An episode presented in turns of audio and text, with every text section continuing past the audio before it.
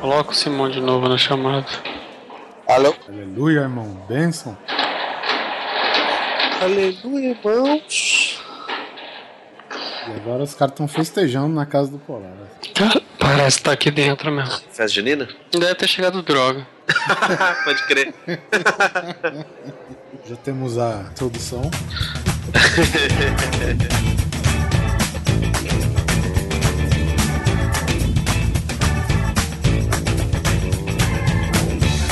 Grande Coisa. Um podcast que é bom, mas que também não é lá grande coisa.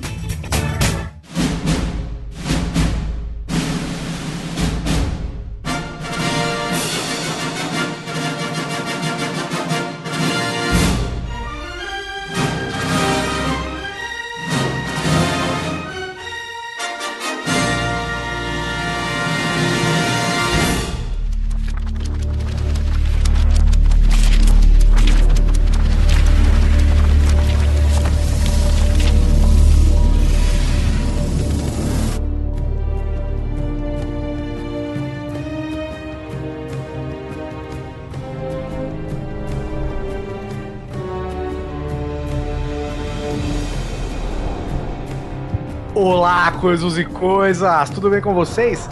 Aqui é o Guizão e nessa mesa redonda que não dá pra ver nada, pois estamos num breu total. Estou com Oliver Pérez, Em terra de cego, quem tem um olho é inimigo do demolidor. Alan Polar E o filme do Demolidor de 2003, Serviço sem cerveja é um pecado mortal. e José Simoneto. Opa, pelo nome inteiro eu tenho uma coisa apenas a dizer. Eu gosto desse filme. Então a gente vai estragar ele pra você, é verdade? Nós não vamos estragar nada. É, é. Nós vamos para o segundo episódio do nosso Reformando, Reconstruindo, Reciclando, não importa o que, Hollywood. E nós vamos fazer o que dessa vez? Nós vamos tentar consertar o filme do Daredevil, o Demolidor da Marvel. É, a gente podia até mudar o nome pra Reformando Fox, né? Já é o segundo filme da Fox que a gente fala. Ah, puta merda. Tem uma lista grande já aí pra da gente Fox, uma grande, é. E depois dos recados a gente vai ver se a gente consegue salvar este filme. Nem vi. Nem ele.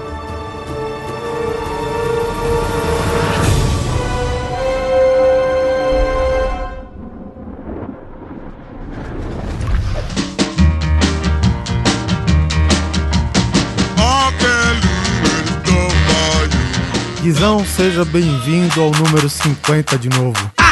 Gays, elas estão descontroladas! Ah! Gays, elas estão descontroladas! Elas fazem uma dessa, dá uma rodada. Ela está descontrolada, Pérez! Tudo isso por chegar no 50 de novo. Sim. Será que a gente chega no 100? Hum, boa pergunta. Quem sabe? Se bem que se for contar de verdade, são muito mais que 100, né? É verdade. Até onde eu tenho ideia, são 97 programas de notícias pelo Nerddrops, 5 programas especiais, 17 de Nerddrops Games, mais alguns do Trailercast. Grande coisa completando 50, na verdade são mais, por causa que tem alguns com parte A e B. Temos uma história pra contar já, né, Oliver? Desde começo de 2009 estamos aí. A gente nem fez festinha, né, dos nossos dois anos de grande coisa. A gente nunca fez festa, essa é a grande verdade. Antes a gente tinha mais ou menos, né, uma edição, digamos, na época do Nerdrops, aquela de erros de gravação, né? Uhum. Mas como grande coisa é um erro em si, então a gente não precisa mais fazer um cast exclusivo com erros de gravação, né? Porque tudo que tá errado entra pra dentro. Então, recado pra dar? Ah, Temos Nenhum. sim. Eu tenho um. não du- duvido. Temos sim que desde a semana que você passou, a semana passada, lançamos mais um filho aqui do Grande Coisa, não é verdade? É verdade. Só avisando novamente, né? A gente já falou uma vez, mas de repente aí pro pessoal que assina o feed apareceu mais um cast aí de surpresa, não sei o que. É uma experiência que a gente tá fazendo em termos de feed, o programa é definitivo, tá? Tivemos algumas respostas a respeito do ficar ou não no mesmo feed, mas vamos deixar, né, para um maior número responder aí. Pode ser nos comentários por e-mail, já recebemos por e-mail, pode ser por comentário, pelo Facebook, pelo grupo que a gente fez no Facebook, em qualquer lado, dá pra gente ter uma média mais ou menos, né? Lembrando que o podcast, no mesmo feed ou não, ele vai sair intercalado com o grande coisa. É, exatamente. Então, quer dizer, não vai ficar um negócio que atropela um ou outro, entendeu? Vai ser. É sempre intercalado. Uma semana o Grande Coisa, uma outra semana o Áudio 2, que é um podcast sobre podcast. É um podcast de entrevistas feitas feito para a podosfera brasileira. Bom, algum recado seu? É, Curta a gente no iTunes, não se esqueçam, é sempre legal fortalecer a gente lá naquela página bonita da Apple. Passados esses recados bem rápido, cara, eu percebi que nossa caixa de e-mail, eu tive que abrir ela devagarinho, porque acho que ideia de jerico não é só a gente que tem. Não é ideia de Jerico, Oliver, são lapsos cognitivos. Tá bom. Lapsos cognitivos, tá bom. Isso, muito bem. Quando tiver a parte 2, já sabe o nome do cast. E eu também não sabia que escrevia assim, porque pra mim é aqui, na hora que saiu o cast, né, que não sei quem que foi que publicou, imagino que você, Popular. Popular, bom, enfim. É, eu jurava que Jerico era com G também. É, e não é? Não, é com J. Popular é o nosso master em português, né? Na verdade, ele pesquisou no Google, né? Coisa que a gente não fez. Pô, conforme eu aprendi com ele, ô dó. Primeiro e-mail é do Thiago Mendes Trindade, mais famoso como Thiago Musashi, Porto Alegre, 30 reais de anos, tá bom? Tá, ele manda aqui, olá Benjamin Jacobs Green. Eu tenho certeza que o Guizão não entendeu nada. Não sei quem é. É o Coisa. Caralho, Quarteto Fantástico, pô. Ah, nem lê essas porcarias desses desenhos. Ele manda aqui, caras, muito bom o podcast. Na história do lustre de palha, do nosso amigo Neto, imaginei o pai do Neto saltando sobre o ombro, fazendo uma acrobacia em direção ao objeto incandescente, terminando em uma pirueta e uma aterrissagem, seguido de um sonoro típico daqueles circos antigos. Né? É, pode crer. Apesar que todo circo hoje é antigo, né, cara? Se o circo lançar hoje, ele já é velho. É, já é uma ideia velha, né? Tá se- Todo circo tá pelo menos 50 anos atrasado. Nessas histórias de carro, lembro que quando era pequeno, fui para a praia com a família. E o tio dele tinha uma Brasília azul, Guizão. Começo dos anos 90. Ele costumava deixar o filho pequeno brincando dentro do carro. Mas vezes que o dia o pequeno saiu e esqueceu de fechar a porta quando meu tio foi tirar da garagem. A porta do carro abriu, bateu na lateral da construção e virou pra fora. Seja, abriu ao contrário. Ou abriu demais, digamos assim. Abriu mesmo. Olha, se tem uma coisa que essa porta fez foi abrir, viu? ficando pendurado por muito pouco metal. Resultado, ele deu um esporro na criança, que depois veio brincando com os carrinhos no canto e comentando: Pois é, meu filho esqueceu o carro aberto e eu arrebentei a porta da garagem. Esse mesmo primo, que por sinal fazia muita arte quando pequeno, ia na casa da minha avó e mexia em tudo, especialmente no armário antigo. Só que certa vez a porta do armário estava encaixada sem as dobradiças. Por quê, né? Será que eles abrem é pra enganar, pra abrir pelo lado dobradiço? Estava... Pra enganar ladrão, sei É, lá. Estávamos todos na sala quando vimos o garoto aos berros, né? E, e quando fomos ver, a porta tinha caído nas costas dele que não conseguia se levantar e mais parecia uma tartaruga ninja. É, bom, ele falou também que ele, para terminar, que ele falou que ele sofre de um problema crônico que é de unha encravada, já faz alguns anos. E olha só a inteligência do garoto. Ele se considera um, como que chama? Podólogo? É, o isso? pedófilo.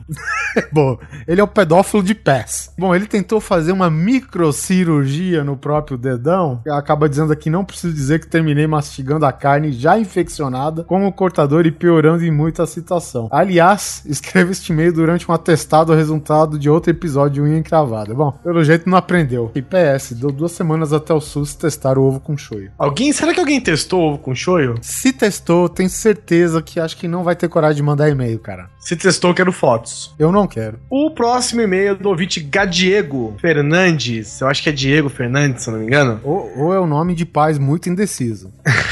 ou era Gastão ou era Diego. Acabou ficando Gastão, velho. Ué. Que Gastão, velho? Quem, que quem que fica em dúvida de o filho de Gastão? O Gabriel, porra.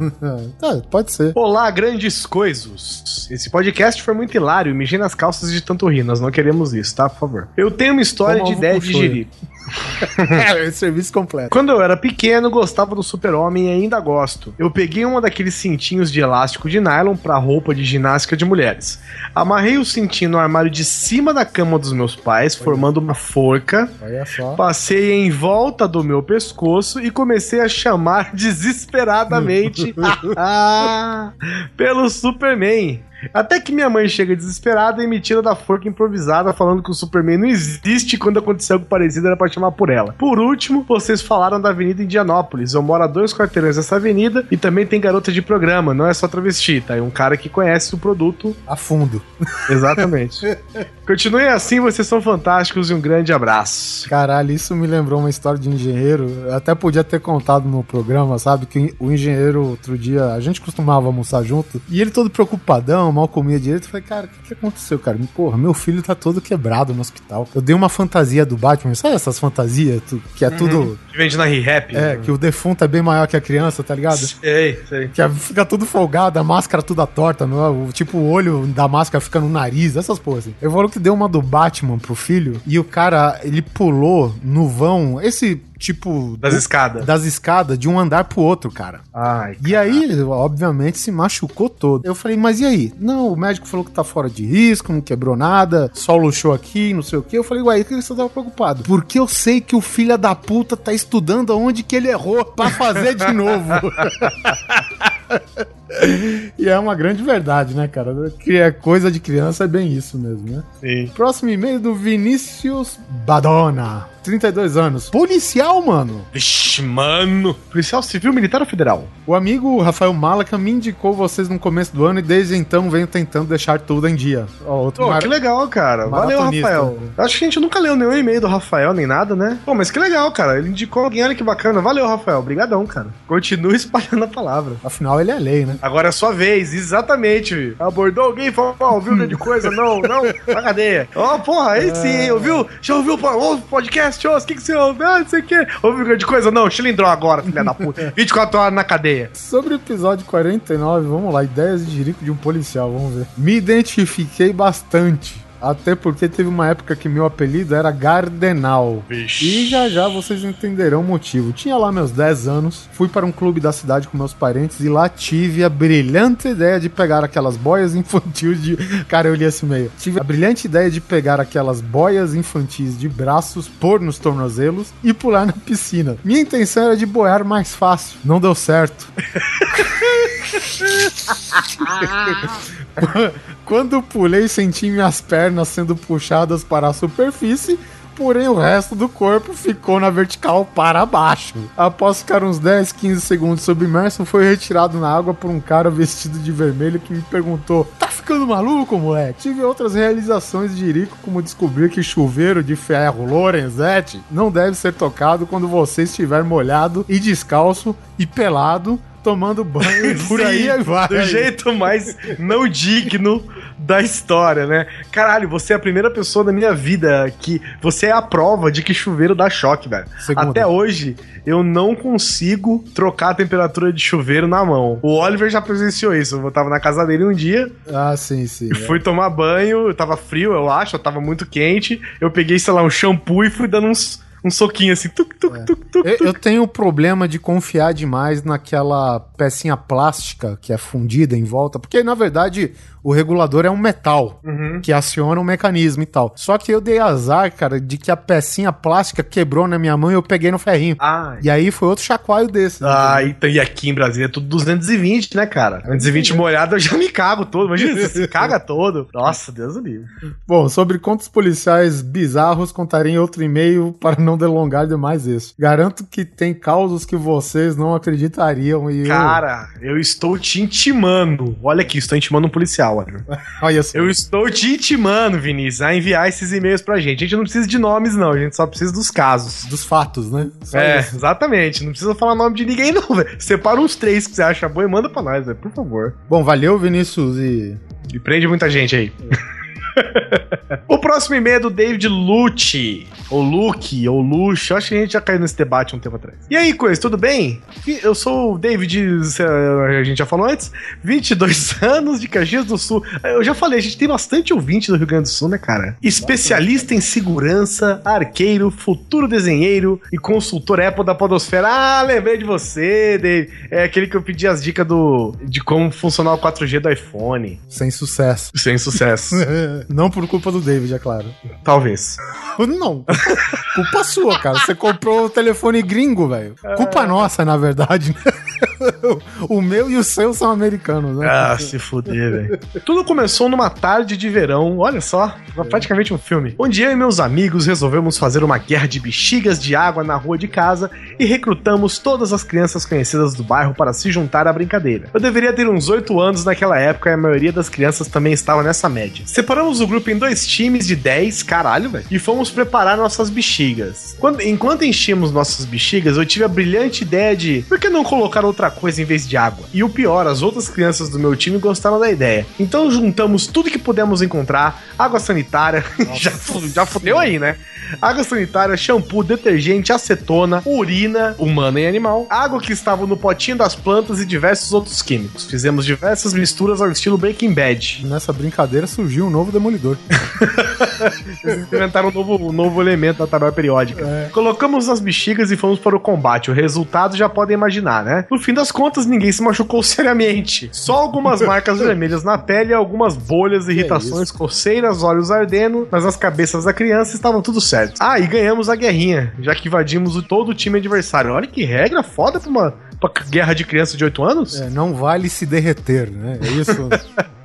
E por hoje é isso. Parabéns pela qualidade do podcast, que a cada episódio melhora tanto em quesitos técnicos, humor, conteúdo e tudo mais. Continue sempre com um ótimo trabalho. Valeu, David. Obrigado, hein? Bom, quem manda aqui é o nosso velho conhecido Anderson Marcos Cardoso. E aqui ele está nos contando, Guizão. Não sei, eu imagino que ele seja até hoje, porque o cara que tem esse costume não larga assim tão cedo. Ele é o explorador. É o cara que ele compra TV, som, computador, mesa Yamaha com 127 canais. E ele abre e quer desmontar a porra pra ver como que é dentro, entendeu? Eu sei como é que é, cara. Sempre sobra parafuso. E ele tá falando aqui, até o dia que ele tentou abrir a TV. Puta, eu já sei. Trabalhei numa técnica autorizada, já tô imaginando. Duas palavras pra você, flyback. Nesse dia, minha TV estava sem foco na imagem, com o gama bem fraco. Olha só, técnico. Aliás, nem gama direito tinha, mas de tanto eu mexer. Para clarear, quando eu resolvi novamente, digamos, consertar. Abri a TV, como já conhecia o esquema, mexi nela ligada mesmo. É, Pra quê, né? Só que eu lembrei de um dia ter escutado um amigo meu dizer que eu não devia mexer na TV daquela forma, porque podia causar algum dano, etc. Isso ele tá falando uma TV de tubo. Sim. Tubo de raios catódicos. E que precisava descarregar a mesma, pois foi o que eu fiz, só que com uma chave de fenda. Óbvio que um técnico especializado faria isto até com um parafuso e sairia certo. Mas eu fui lá, dar uma de fodão e tirei a TV da tomada. E em seguida tirei a tal da a tal chupeta da TV, aquela paradinha que fica no tubo ligado ao flyback. Olha lá, filha da puta. Parece, parece uma chupeta mesmo. né? Pois bem, no que eu retirei a peça, esqueci de colocar de volta ao terminar o procedimento.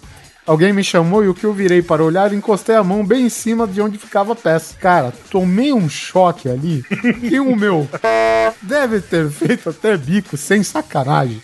Eu Tem não, até uma marca de mordida até hoje nessa cueca aí que você usou. eu não via nada, ficou tudo turvo e ficou com a cabeça doendo por umas boas horas. Nunca mais quero saber de TV de tubo na vida. Olha, eu fiquei sabendo, eu não sei se essas são realmente dimensões de se acreditar, mas que tem flyback que chega, acho que, obviamente, dependendo da televisão, né? Que chega a 20 mil volts. Quê? Que vale muito mais Mais do que dinheiro!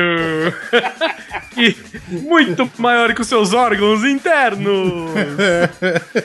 20 mil volts? É, eu ouvi dizer, eu, eu tinha ou- ouvido tempos atrás 13 mil, mas acho que depende da, né, da, da TV. Mas é isso mesmo, cara. Eu, eu trabalho com uma máquina de, de fusão de fibra ótica e realmente é uma máquina pequenininha, cara. E a descarga elétrica que ela, que ela dá pra fundir a fibra, eu acho que é 15 mil volts. É isso mesmo. Mas é, mas tem um esquema aí, né? Tipo, corrente alternada, um negócio assim que. Sim, sim, é, realmente. É tipo, é tipo aquelas pessoas que, por exemplo, batem em cerca elétrica. Tem um esquema que, que não deixa você grudar e tal. Justamente a, a corrente alternada, né, proporciona isso. Mas mesmo assim, tu dá uma grudadinha, velho.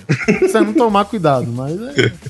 Você beija a sua cueca. Bom, ele conta outro caso aqui, da, sa- sabe, né? Aquelas histórias de. Sua mãe provavelmente já deve ter comprado muito produto de limpeza em qualquer tipo de vasilhame. Ah. Né? E ele foi dar uma golada em um- uma garrafa PET e ele já viu que tinha, né? Deve ter dado um gole de uns 2 litros de uma de cândida. Caralho. Bom, você tá. Eu posso dizer que você tá branco por dentro. Mas é isso aí, valeu, Anderson. O próximo e-mail é do Ismar Lombardi Júnior, 18 anos, estudante de engenharia Santa Catalinda. Bom dia a todos, excelente programa, o de ideias de Jerico. Venho compartilhar um caso que aconteceu comigo há muitos anos, numa época de minha infância em que mascar pedras de gelo era um luxo. Nossa Olha senhora. o caralho, onde você morava. Estava na praia, em um dado momento pedi para que meu pai me de- desse a mim as pedras de gelo do seu já citado caldo de cana. Já citado aonde, cara? em algum e-mail muito longo. Não citou, não, velho. Umas duas ou três. A ideia, mascá-la simultaneamente. tá, três pedras de gelo na boca de uma vez. Para uma criança de no máximo 5 anos, era um pouco demais. Fato que se agravou após eu ter engolido todas elas inteiras. Conclusão: em segundos eu estava asfixiando, com a praia toda me segurando de barriga para baixo, chacoalhando para ver se algo acontecia. Só com a presença de uma médica mais tarde, mais tarde, né? Tipo, seis horas depois, voltei a respirar. A minha mãe não gostou muito. Né? Imagino que você deve ter adorado. Esse literalmente se meteu numa fria. Caramba, uma vez eu engasguei com um pedaço de carne, sabia? Mas eu dei sorte. Eu não sei se eu engasguei na verdade. não, se tivesse dado sorte, você não tinha engasgado para o início de Não, conversa. não, foi o seguinte, porque são duas hipóteses, né? Uma que ela entrou, sabe quando entra atravessado, né? Tipo, entrou atravessado e machucou todo o meu esôfago. Não lembro se foi isso, né? Aí eu acabei engolindo uma vez e acho que entrou atravessado ou eu machuquei o esôfago, né? E pareceu que eu tava engasgado. Ou a hora que a, a carne travou, travou em, pra baixo das vias aéreas, sacou? Tipo, Sinistro, um, pa- um três dedos pra baixo da entrada do pulmão, sabe? Para. Assim, é claro que, né, gente, a entrada do pulmão e a entrada da, da comida são diferentes, né? Um é laringe e outro é faringe, né? Mas quando uma trava, pressiona a outra e você se fode, né? Você você engasga e fica asfixiado. E eu acho que ficou um pouquinho pra baixo da entrada do pulmão, sabe? E eu não, não fiquei asfixiado, só fiquei com dor só. Menos mal. Está aqui É. pra contar a história. não morri não, gente, pode ficar tranquilo. Próximo e-mail, Felipe Justino, 23 anos, Londrina, Paraná. Apesar de escutar o cast de vocês pelo menos seis meses, é a primeira vez Seis meses? que escuta o cast pelo menos há seis meses. E é a Ah. primeira vez que escreve. Entendi. É a primeira vez que escrevo e ao ver qual era o tema do podcast dessa quinzena, não pude deixar de relembrar algumas histórias. É engraçado, Oliveira Pérez, todo mundo teve uma ideia de jirico nessa vida, não? Pois é, e teve pessoal que ficou quietinho. que é o que a gente vai deixar de ler por causa de tempo. Uma delas foi na época que eu fazia faculdade. Melhor época para se comentar essas ideias. É, você deixou claro, né? Que a Sim. faculdade é o lugar que você vai para adquirir conheci- conhecimento e é onde se reúnem os maiores imbecis da humanidade, né, velho? Pois é, cara. Um dia, na hora do intervalo, eu e minha amiga percebemos que uma outra amiga nossa tinha deixado a bolsa dela em cima da cadeira da cantina. Então a Xênia, da minha amiga, disse para mim: e se nós pegássemos o celular dela escondido e esperássemos ela dar a falta e ficar desesperada para depois devolver? Sounds like a plan. O que aconteceu foi quando minha amiga desbloqueou a tela do celular, percebeu que não era da nossa amiga e nem a bolsa na qual mexemos. Nossa, ladra. Ou cleptomaníaca, né? Não, porque cleptomaníaco não rouba essas fitas, né? Rouba. Não, não rouba. Cleptomaníaco rouba, tipo, coisa, é mais coisa de valor sentimental do que valor é, econômico, sacou? E ela pode vir aqui e roubar o meu o figure do Jack Bauer, é isso? Exatamente. Filha Exatamente. da Puta. É, é, isso. Fora isso, é, exatamente. Minha filha da puta mesmo. Ela é pode, doente e filha da puta. ela pode pegar o meu Sauron aqui, é isso mesmo? Exatamente. Costuma ser pequeno, né? Pra poder caber na bolsa. Tipo, ela não vai levar aquele seu Darth Vader, tamanho Ah, real. ok. Vai, vai ficar o sabre saindo. Um Pois é. punho inteiro no sabre saindo da bolsa da mulher. Bom, simplesmente fomos correndo de volta para a cantina para devolvermos. Porém, a moça que não tinha a menor ideia de quem era a gente já estava sentada segurando a bolsa. Simplesmente chegamos nela e falamos: Moça, então, sabe como que é? Aconteceu um negócio aqui. É. Tipo que nem a Chiquinha, né? Estamos devolvendo seu celular porque a gente abriu a sua bolsa pensando que era de nossa amiga. E roubamos ela para dar um susto, ok? Obrigado e tchau. Saímos correndo sem ao menos ouvirmos a resposta dela, cara. Isso é aquela que, eh, quando você conta a verdade, é quando mais soa como mentira, né, velho? É. A Então história é ela vai melhor- dando volta, volta, volta. E Sim. não tem. Não É tem melhor nem ficar pra ver mesmo, né? Fala assim, ó, ó, a gente chegou na nossa amiga, roubamos o celular daqui de volta. Beijo, tchau. Você sabe com qual que é a minha política esse? Ir até o fim. Eu ia lá e roubava o resto da bolsa. ah. Bem, é isso. Desculpe pelo e-mail longo, que não foi longo, mas eu precisava contar essa história que é boa, mas não é lá grande coisa. Um abraço aí, Felipe. Muito obrigado. O último e-mail é do Felipe MacLeod. Salve coisos! Felipe MacLeod, agora com 33 anos, a idade de Jesus Cristo, Belo Horizonte, Minas Geroba. Mais um cast sensacional. Ideias de Jerico deveriam ser caracterizadas até determinada fase da nossa infância e adolescência como as únicas ideias que temos. Se naquela época refletíssemos com a mentalidade de hoje, 99% das ideias de Jerico após idealizadas viriam com um comentário. Isso não vai dar certo. Lembro-me de uma vez estarmos com uma turma brincando na casa de um amigo de polícia ladrão, pega-pega, mais um monte de coisa. Mas que era alguma brincadeira em que corríamos feito loucos com o objetivo de passar a vez para o outro. A casa desse amigo estava com o segundo andar em construção e tinha diversos materiais de construção espalhados pelo chão, encostados em paredes. E, um- e numa dessas corridas para pegar o outro, o que estava fugindo pisou em um monte de madeira e. E tal qual uma armadilha ao estilo Indiana Jones, as madeiras se movimentaram e uma delas, que parecia uma lança, Nossa. caralho, suspendendo o suficiente para que atravessasse a batata da perna do que corria atrás. Caceta. Moral da história: o empalado foi parar no hospital morrendo de dor, teve que fazer a remoção da estaca de madeira e ficou de muleta por um bom tempo. O resto da turma ficou de castigo. Nota: o, o castigo foi dado pela mãe do dono da casa que se estendeu para todos os presentes. Pode crer. Se fosse contar todas as idiotices que fiz ou participei na infância, iria ficar o programa todo falando. Mas como menção honrosa, já pulei o muro da escola, só que pra entrar nela, porque o portão tinha fechado. Enfim, é isso. Valeu, valeu, Felipe. Brigadão, velho. Não é todo mundo que pula pra dentro da escola, né? Pois bem, Guizão. Por essa quinzena chega de e-mails e agora vamos apagar as luzes? Vamos mostrar que Demolidor, sim, pode ser um filme do caralho. Vamos tentar, pelo menos.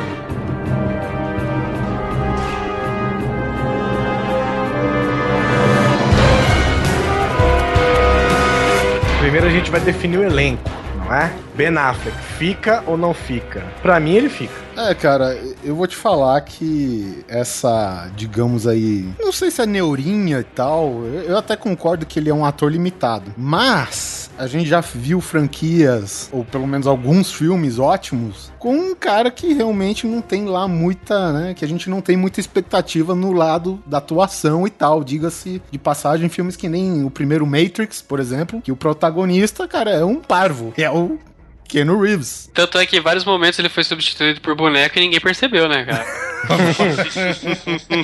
É uma interpretação meio robótica, né? A gente percebeu quando era boneco porque tava mais sorridente o boneco, né? Diga de passagem. Mas nós não estamos falando de Matrix. Vamos lá, cara. Eu, assim, eu também acho que não, não, não é necessário trocar o Ben Affleck. Eu, eu sabe, a única coisa que eu senti falta, porque assim, fala-se no filme, você sabe que no quadrinho também, ele era um esportista, né? Eu acho que ele podia ser mais fortinho e tal, entendeu? Porra, Pra- mas eu- o cara tá mal mala no filme, caralho. Não, Porra, mas o filme o ele, cara- se ele fosse mais forte- caralho. Não, ele Ele- apanha pra cacete. Quando E parece que ele não enche o. Ele não enche o uniforme, velho. Tem minhas As- dúvidas, porque, assim, só pulando pra frente, tem uma cena, a cena lá da luta do bar, tem aquela cena que tá as mesas de sinuca pegando fogo e tá filmando ele de costa, velho. Porra, velho, as costas do, do filho da puta vai de um lado pra outro da minha tela wide, velho. É, não, eu É, acho que eu da lente que que eu ele- usar, também faço a mesma coisa, velho. Eu acho que ele tá bom como personagem, assim, não, não trocaria. É. Não tem ninguém que Eu pra porra, esse que- cara é um ótimo Matt Murdock, sabe? Ele pra mim tá bom como o Demolidor. Assistindo essa última vez, eu gostei muito do cara que faz o pai dele. Eu falei, putz, esse cara acho que seria muito foda no papel, devia trocar aqui, assim, né? Diga-se de passagem, o pai dele, cara, tá muito fiel com aquela releitura lá que o Frank Miller fez, cara. Que inclusive o, o Frank Miller retrabalhou a origem do, do Demolidor, né? E depois ele meio que concentrou numa minissérie, que é justamente O Homem Sem Medo, né? Que ele meio que reconta a origem, uma nova origem do Demolidor, né? Meio que diferente do. Da, meio que diferente, não, né? Com mais elementos daquelas histórias originais lá de 62. E justamente o pai do, do Matt Murdock, cara, porra, tá perfeito, cara. Você não perde, você não tira, não, não põe, não falta nada nele. Tá, tá muito bom mesmo. Mas vendo assim, eu, eu vendo o Ben Affleck com essa roupinha, eu olhei e falei assim, eu acho que ele vai ficar bem de Batman. Não sei. então, cara. É, eu gostei, eu gostei.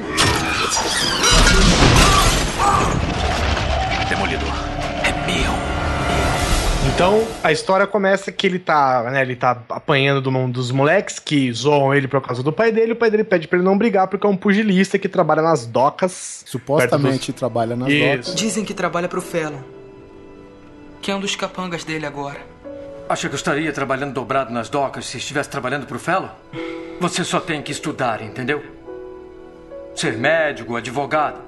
Mas na verdade ele é Diferente um rock, né? Ele é um bounty hunter do, do chefão da máfia e tal. O cara vai cobrar dívidas pra ele e ele vê o pai dele cobrando dívida de um cara. Ele sai correndo desesperado no meio das docas, que sabe Deus por quê, tá com carregamento de final de ano de produto bioquímico, né?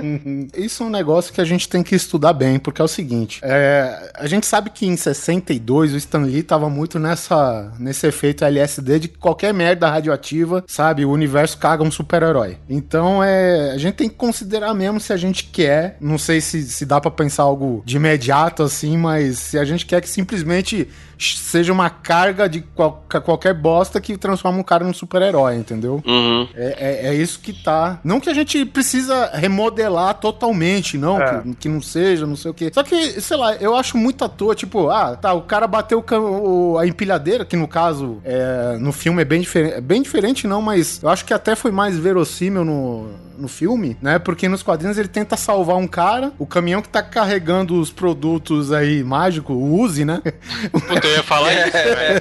Ele tava. Ca, caiu um frasco de Uzi que foi bem exatamente na cara dele enquanto ele salvava um idoso do atropelamento, né? Essa é a história é, oficial da origem nos quadrinhos, né? E aqui no filme ficou legal, cara, porque, assim, eles constroem todo um drama, né, por trás da, da, da vida do, do Matt Murdock quando ele era moleque, que ele era bulinado, que o pai dele era um, um lutador de boxe decadente e todas essas coisas, né? Vivia, tinha uma infância pobre. E justamente, cara, ele ficava meio chateado, é, porque parte do- da- dessas bulinadas que o pessoal dava, eles falavam que o pai dele tava trabalhando pro cara que seria, sei lá, uma- um mafioso. É, já começa aí, né?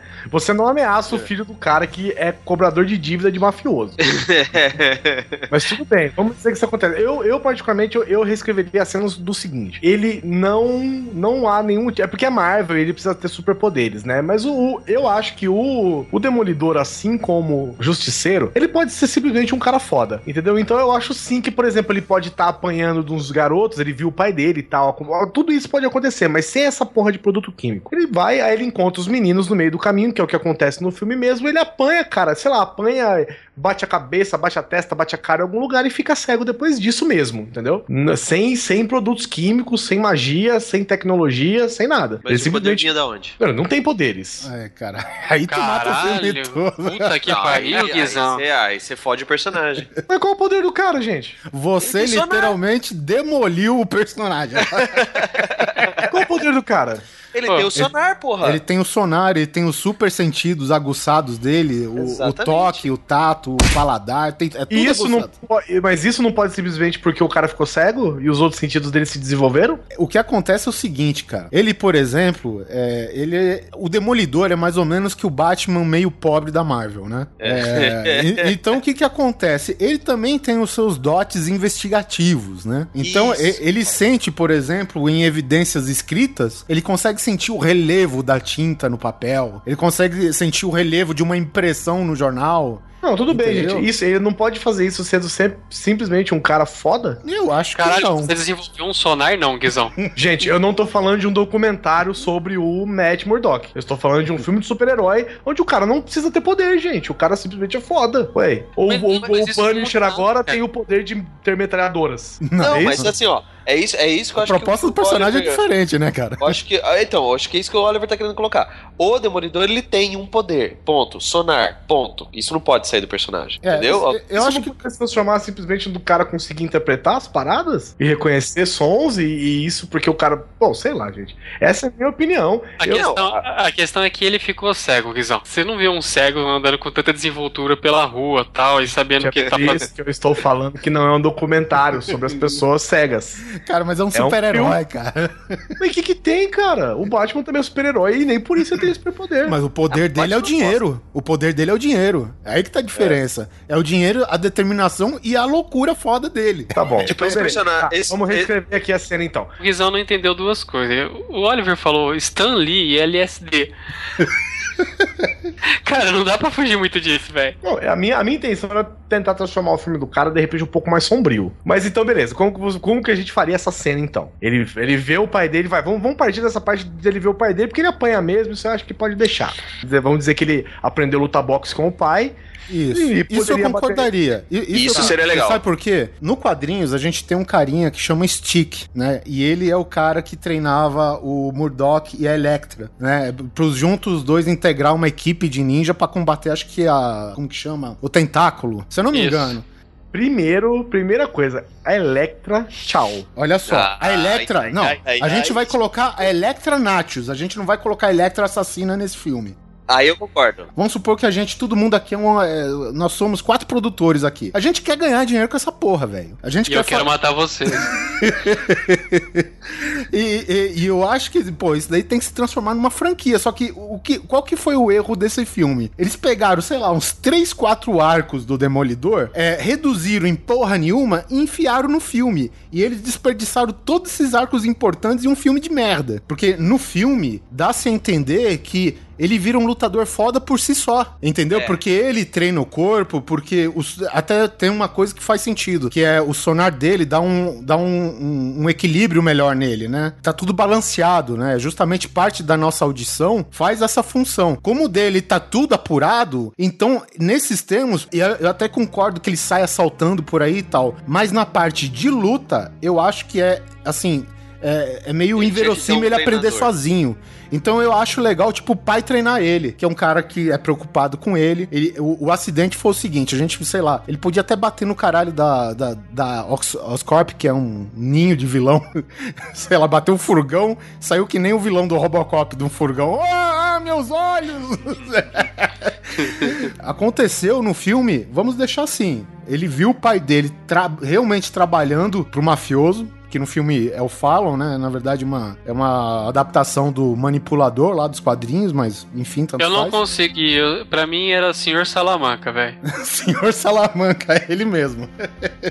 Vamos transformar isso um pouquinho mais bonito, então. É. Ele vai, ele sai mais cedo da escola, de skatinho, vai encontrar o pai nas docas, com aquele carregamento infinito de, de- de lixo industrial radioativo biológico, né? Biohazard. Ele encontra o pai dele cobrando um cara, certo? Posso colocar um tonzinho que pode arrumar? Porque no filme eles colocam ele cobrando um, qualquer, um cara qualquer, só pra falar que ele tava cobrando. Só pra falar que ele tava vendido pro cara, né? A gente pode falar que ele tava cobrando o cara a despejar aquela porra de lixo em qualquer lugar. Porque é, é tipo, tem uma máfia pra isso. Tem- não Pô, tem? você tem. Nossa. Porra, tem uma máfia isso. Pô, eu não. Se eu, te- se eu tenho que despejar lixo em tal lugar, eu tenho que pagar. Então, os caras, pra não pagar, eles despejam em qualquer lugar. Eu falo, cara, tô com. Justifica o tamanho do carregamento até, né? É, eu tô com 25 barris aqui de Uzi vindo da Oscorp, sabe? Manda essa porra pro Brasil agora. É, e eu não posso ir tá lá o pai do Murdoch cobrando, velho. Sabe, socando o cara. E aí a gente encontra o filho dele que vê por acidente essa cena triste, que o pai dele realmente tá trabalhando pro lado do crime. E aquele draminha todo, ele sai correndo ah, com o skate até que acontece a merda lá da, da empilhadeira quase atropelar ele. Pra não atropelar ele, ela arrebenta um tanque que banha ele inteiro naquela porra. Pai. Matt.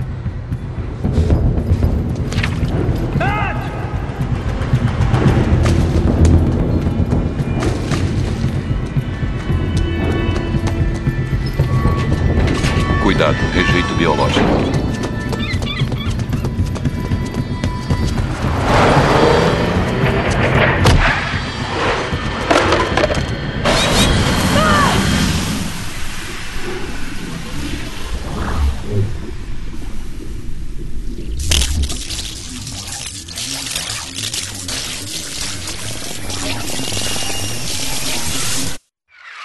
E é legal também que acho que eu oferece um contraponto, porque no caso, ele sendo responsável, ele tava obrigando o cara a, a despejar o lixo e tal, e isso causando a cegueira do filho dele, talvez oferecesse aquele ponto para ele sair da, de trabalhar pro, pro, pro mafioso Sim. e mudar de vida. É, na, na verdade ele já sai porque o moleque acaba muito prejudicado, né? Até onde ele sabe, ele só ficou cego, né? E, e ele já se arrepende só por causa disso. Mas, colocando mais esse tonzinho de culpa, velho, é você criar a redenção perfeita pro cara, entendeu?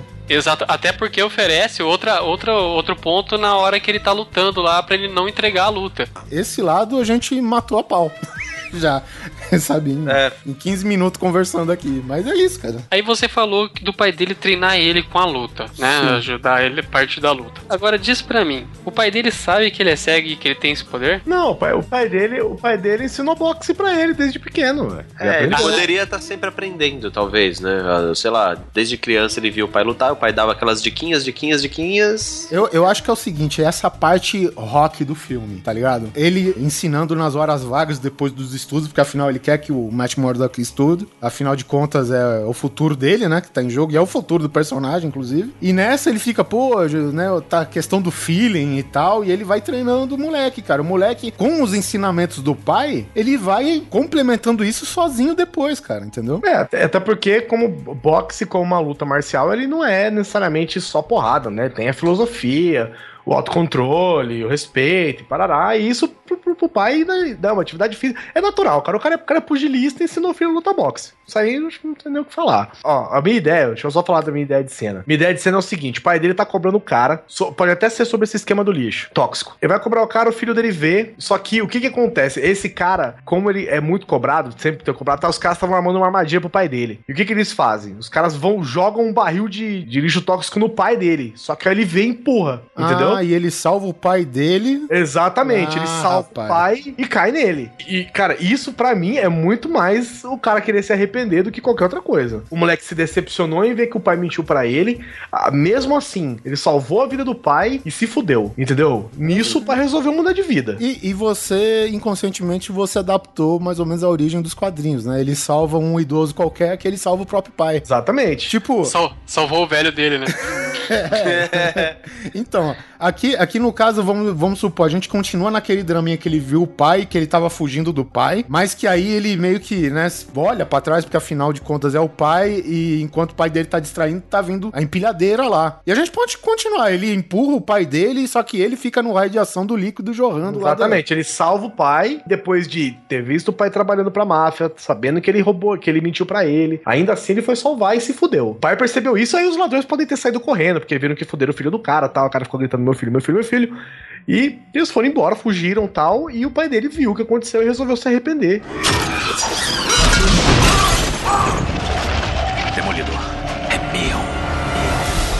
Pra outra cena agora, que é a hora que ele acorda no hospital, que é a hora que ele tem os poderes dele, né? Porque a gente já pulou toda essa parte é, dos é poderes até um moleque não ter poder nenhum. Ele começa, beleza, ele acorda no hospital com um barulho de martelo absurdo na cabeça. Isso aí, beleza pra mim. Ele acordou do coma dele, começou a ouvir, né, mil coisas, mil passos, mil sons, tudo junto, que ele não conseguiu discernir, né? Que ele nunca viu isso na vida dele.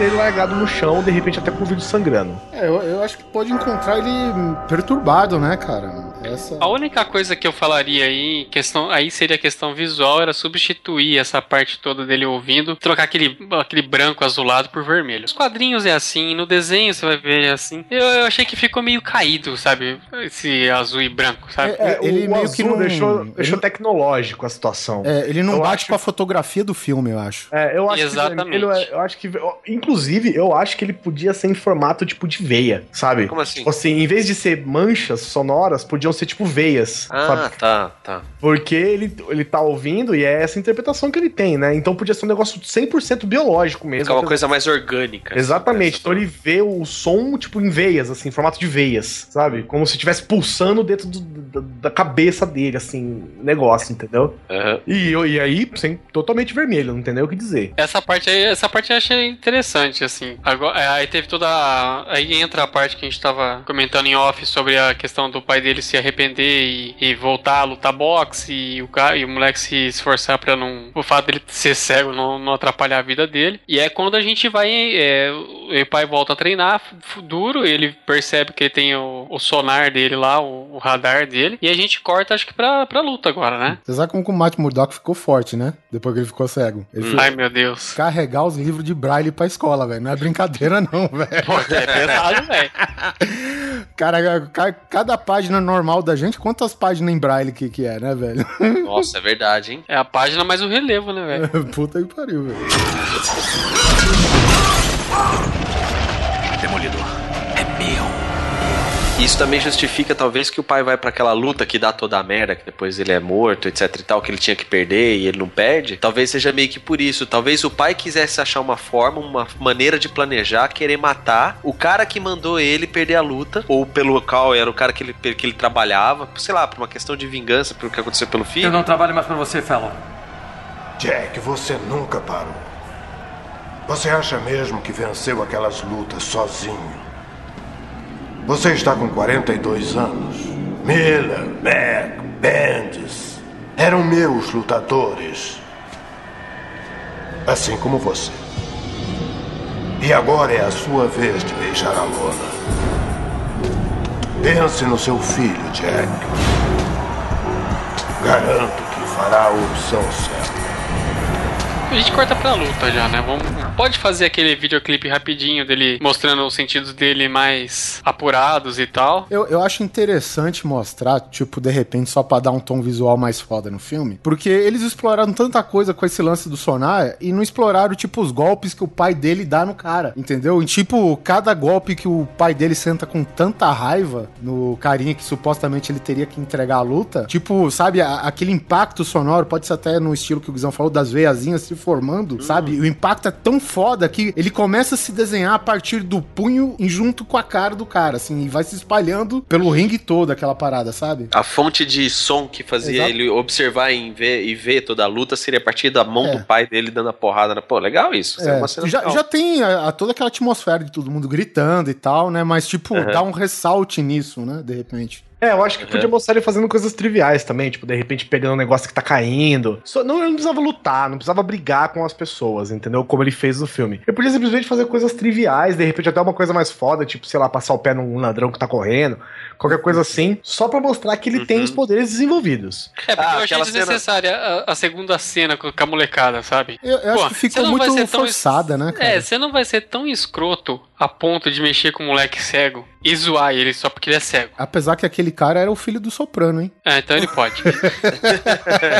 É, o Porque, ator, cara. principalmente porque nesse ponto, o- o- aquela geradinha no ar que o cara dá, eu Ah, acho completamente velho, é desnecessária, merda, velho. Merda, cara. E outra, ele não precisava lá da, da lição de, de esgrima, de ficar dando na cara do rapaz com. Porque é o seguinte, quando aquele moleque ele faz cenas que, em tom dramático, ele manda muito bem. E quando ele faz essas cenas forçadas, ele é um ator totalmente bosta, velho, sabe? Então, sei lá, fica meio desequilibrado é, essa atuação desse moleque aí com ele dando as pancadas, alguma coisa que ele tá fazendo que não é pra ele fazer, porque não é natural dele. Ele, ele é da escola Bruna Marquezine, né, cara? Tipo, ele tem que fazer. e tal. Então eu acho que podia cortar essa, essa parte de, dele batendo nos meninos, sabe? Ah, Totalmente.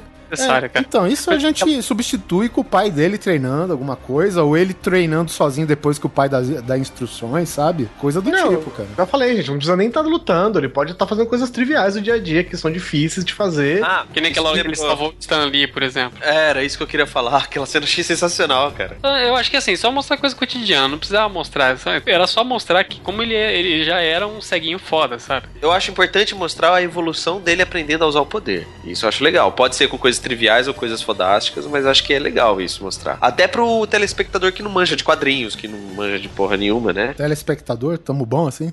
Não, eu digo pensando que aquilo, que esse filme realmente vai pro ar. Ah, tá, tá. tá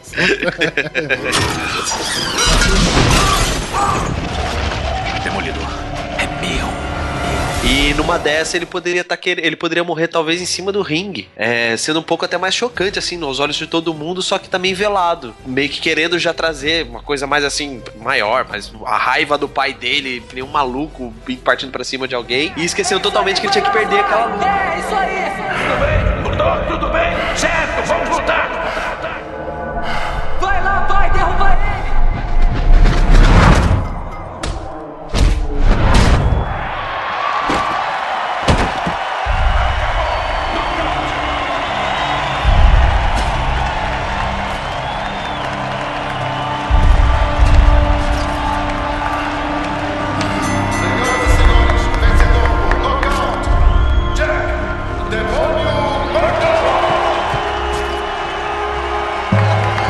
Pode fazer a luta mais sanguinolenta que você quiser, cara. Mas eu acho que o lance dele morrer nos fundos da. na- na- naquela, naquela viela lá, né? Naquele beco, eu acho muito mais assim. É, Batman. im- impactante. Não, não por causa de Batman, cara, mas é por causa que o cara morreu na merda. O É, cara, E ninguém soube, né? E ninguém soube, exatamente. O cara É. morreu pobre, como um lutador decadente, esquecido no fundo de uma academia, entendeu? Bom, e isso acontece, cara.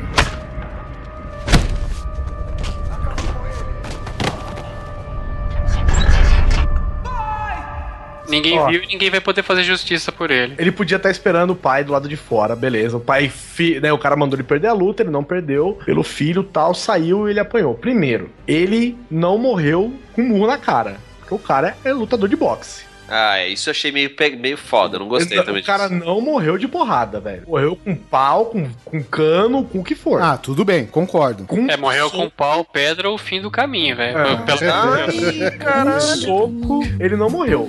Mas ele morreu com o soco de um cara que é grande, velho. Não, não importa. cara. Não, mas O olha Apollo só, Creed Guilherme. morreu assim.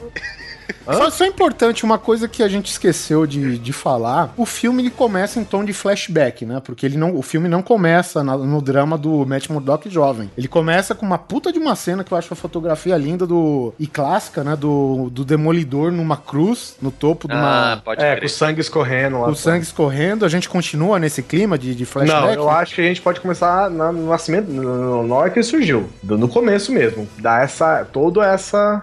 É, eu também acho, porque fomos só, é, só recapitulando, quando o filme começa, ele começa a falar, ah, quando você tá morrendo, tudo passa na frente na sua frente. E ele não morreu, sabe? O filme Ele- continua depois disso. Então eu acho que já podia. Já, já, já foi uma cagada aí, não precis- não precisava ter feito isso. É, mesmo porque se você cortar as partes é, que, que vamos supor que liga aquele comecinho, até quando a cena volta aquele mesmo começo, é, ele chega lá, cai, o padre ajuda, "Ah, não, não, tô aqui, deixa eu lutar com o mercenário, né? Então, não É, faz primeiro sentido que- realmente, né? Primeiro que o cara é super-herói e ele não tá morrendo porque ele tomou uma perfuração no ombro, né? Começa por aí. E a gente sabe que perfuração em ombro em Hollywood é a mesma Nada. coisa que nada. Nada. É, é que nem tomar um tiro do lado direito do peito. Você né? pode colocar nada. um chiclete e tá tudo bem. É, é o seguinte, pr- primeiro que eu não vou contar com essa cena, eu quero que ele comece desde pequeno mesmo, porque eu quero cortar a Electra dessa porra. Cara tá revoltado, velho. Não, quero mesmo, eu quero mesmo cortar a Electra. Eu vou, eu vou colocar a Electra nesse filme, mas em outro momento. Concordo. Tá, então vamos, vamos cena por cena, hein? Ele resolve ganhar a luta e morre atrás, sai e é morto atrás do, do ringue ali, do teatro, do negócio. Sim. O moleque não tava com a roupa do pai. O pai saiu com a roupa de Daredevil, porque a roupa do pai dele tem chifrinho mesmo de Daredevil vermelho. No filme. Sim, no filme. E o cara morreu com essa roupa. Ele saiu, sei lá, alegrão tal, trocou de roupa, pôs, pôs só por cima, não precisa nem estar tá com os braços dentro, pôs só na cabeça, só qualquer coisa para sair, e morre assim. A hora que o filho encontra ele, ele tá caído no chão com uma rosa no peito, com a roupa de Daredevil. Não vê, né, mas ele sente a rosa ali e tal. O, o Guizão, o, eu tava vendo lá na, na minissérie lá do Homem Sem Medo, além de, de ele tomar um couro atrás da arena lá que ele lutou, ele toma um tiro na boca, velho. Então. Isso é legal.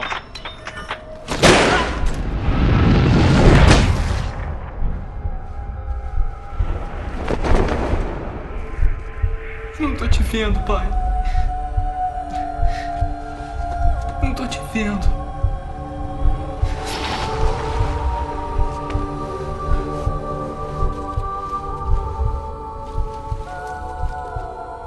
Aí o pai dele morre e aí, o que acontece com ele? Porque no filme só dá um, dá um flash forward, né, cara? Dá, dá aquela pulada pra frente só. É, apesar dele, o pai dele ter fudido, né? Aparentemente ele tinha dinheiro suficiente até o moleque sobreviver pra ir pra faculdade, né? Não, e é, direito, né, velho? Você não pode esquecer que ele trabalhava pra máfia. Então, de repente, sei lá. É, ele usou aquele dinheiro, né, velho? Ele pode ter aprendido mesmo, né? Foi pra faculdade e tal. E eu acho que a cena que ele. A primeira cena que mostra ele, ele formado, né? Atrás de justiça, ele tá é, interrogando um cara da máfia, que inclusive é um dos principais lá da máfia. É, ele vê o cara, tipo, falando como. Ele vê o coração do cara batendo e ele sabe que ele tá mentindo. Eu acho que isso aí foi, foi zoado. Eu acho que ele tinha mesmo que dar um jeito no cara, entendeu? É, criar um argumento. Isso é parte do personagem, cara. É a contradição. Porque ele é um advogado de dia que age totalmente pelas leis e de noite ele, ele faz outra coisa que é totalmente ao contrário do que ele faz de dia, sabe? Eu sei, mas ele não. Mas não, não, você não tá é, entendendo, ele é tipo o Nicolas Marshall misturado com o Geraldo Malgela, tá ligado? É, gente. Só que ele não é o Dexter. Ele não esconde prova para poder bater no cara depois. O cara, tá, o cara busca justiça. O cara não fica inventando coisa para perder caso e para poder bater no cara de noite.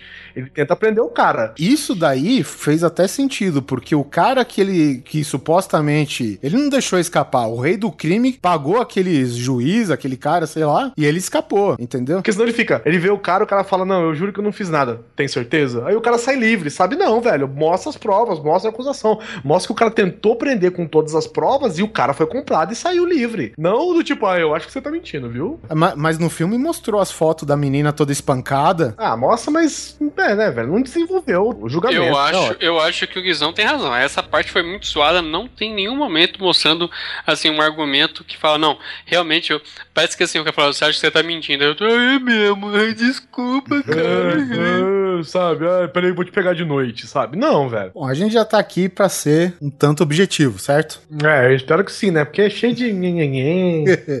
então vamos fazer o seguinte, cara. Eu, eu tava lembrando da nossa velha tática que a gente usou lá no episódio de Star Wars. Certo. De dar uma limada em coisas que são desnecessárias, que você simplesmente dá para colocar o que já tá em uso. Você chama acabar com a perfumaria. Inclusive, a gente fez agora há pouco a, a mesma tática, né, cara? A gente, em vez de, de usar aquela baboseira que o Murdoch se treinou, né, assim mesmo quando garoto, né? Pô, cortou essa. É, é essa palhaçada no filme. A gente também não, não teve a ousadia de colocar um personagem dos quadrinhos que não Stick, porque nos quadrinhos a gente até aceita o cara aparecer do nada, né? Ó, oh, eu tô observando ele e tal, e eu vou treiná-lo, né? Então, quer dizer, fica fácil de fazer nos quadrinhos, mas não no filme, né, cara? Que você tem é, duas horas para que o público aceite o que tá passando lá, cara. Então, Sim. olha só, vamos fazer o seguinte: o Rei do Crime e o Felon, né, que são esses dois criminosos que estão sempre interligados aí, pelo menos no início da história, em vez do Rei do crime ser um subordinado do Felon, desse cara que faz as lutas combinadas e tal, vamos fazer o seguinte, cara. O rei do crime sempre foi o rei do crime, né?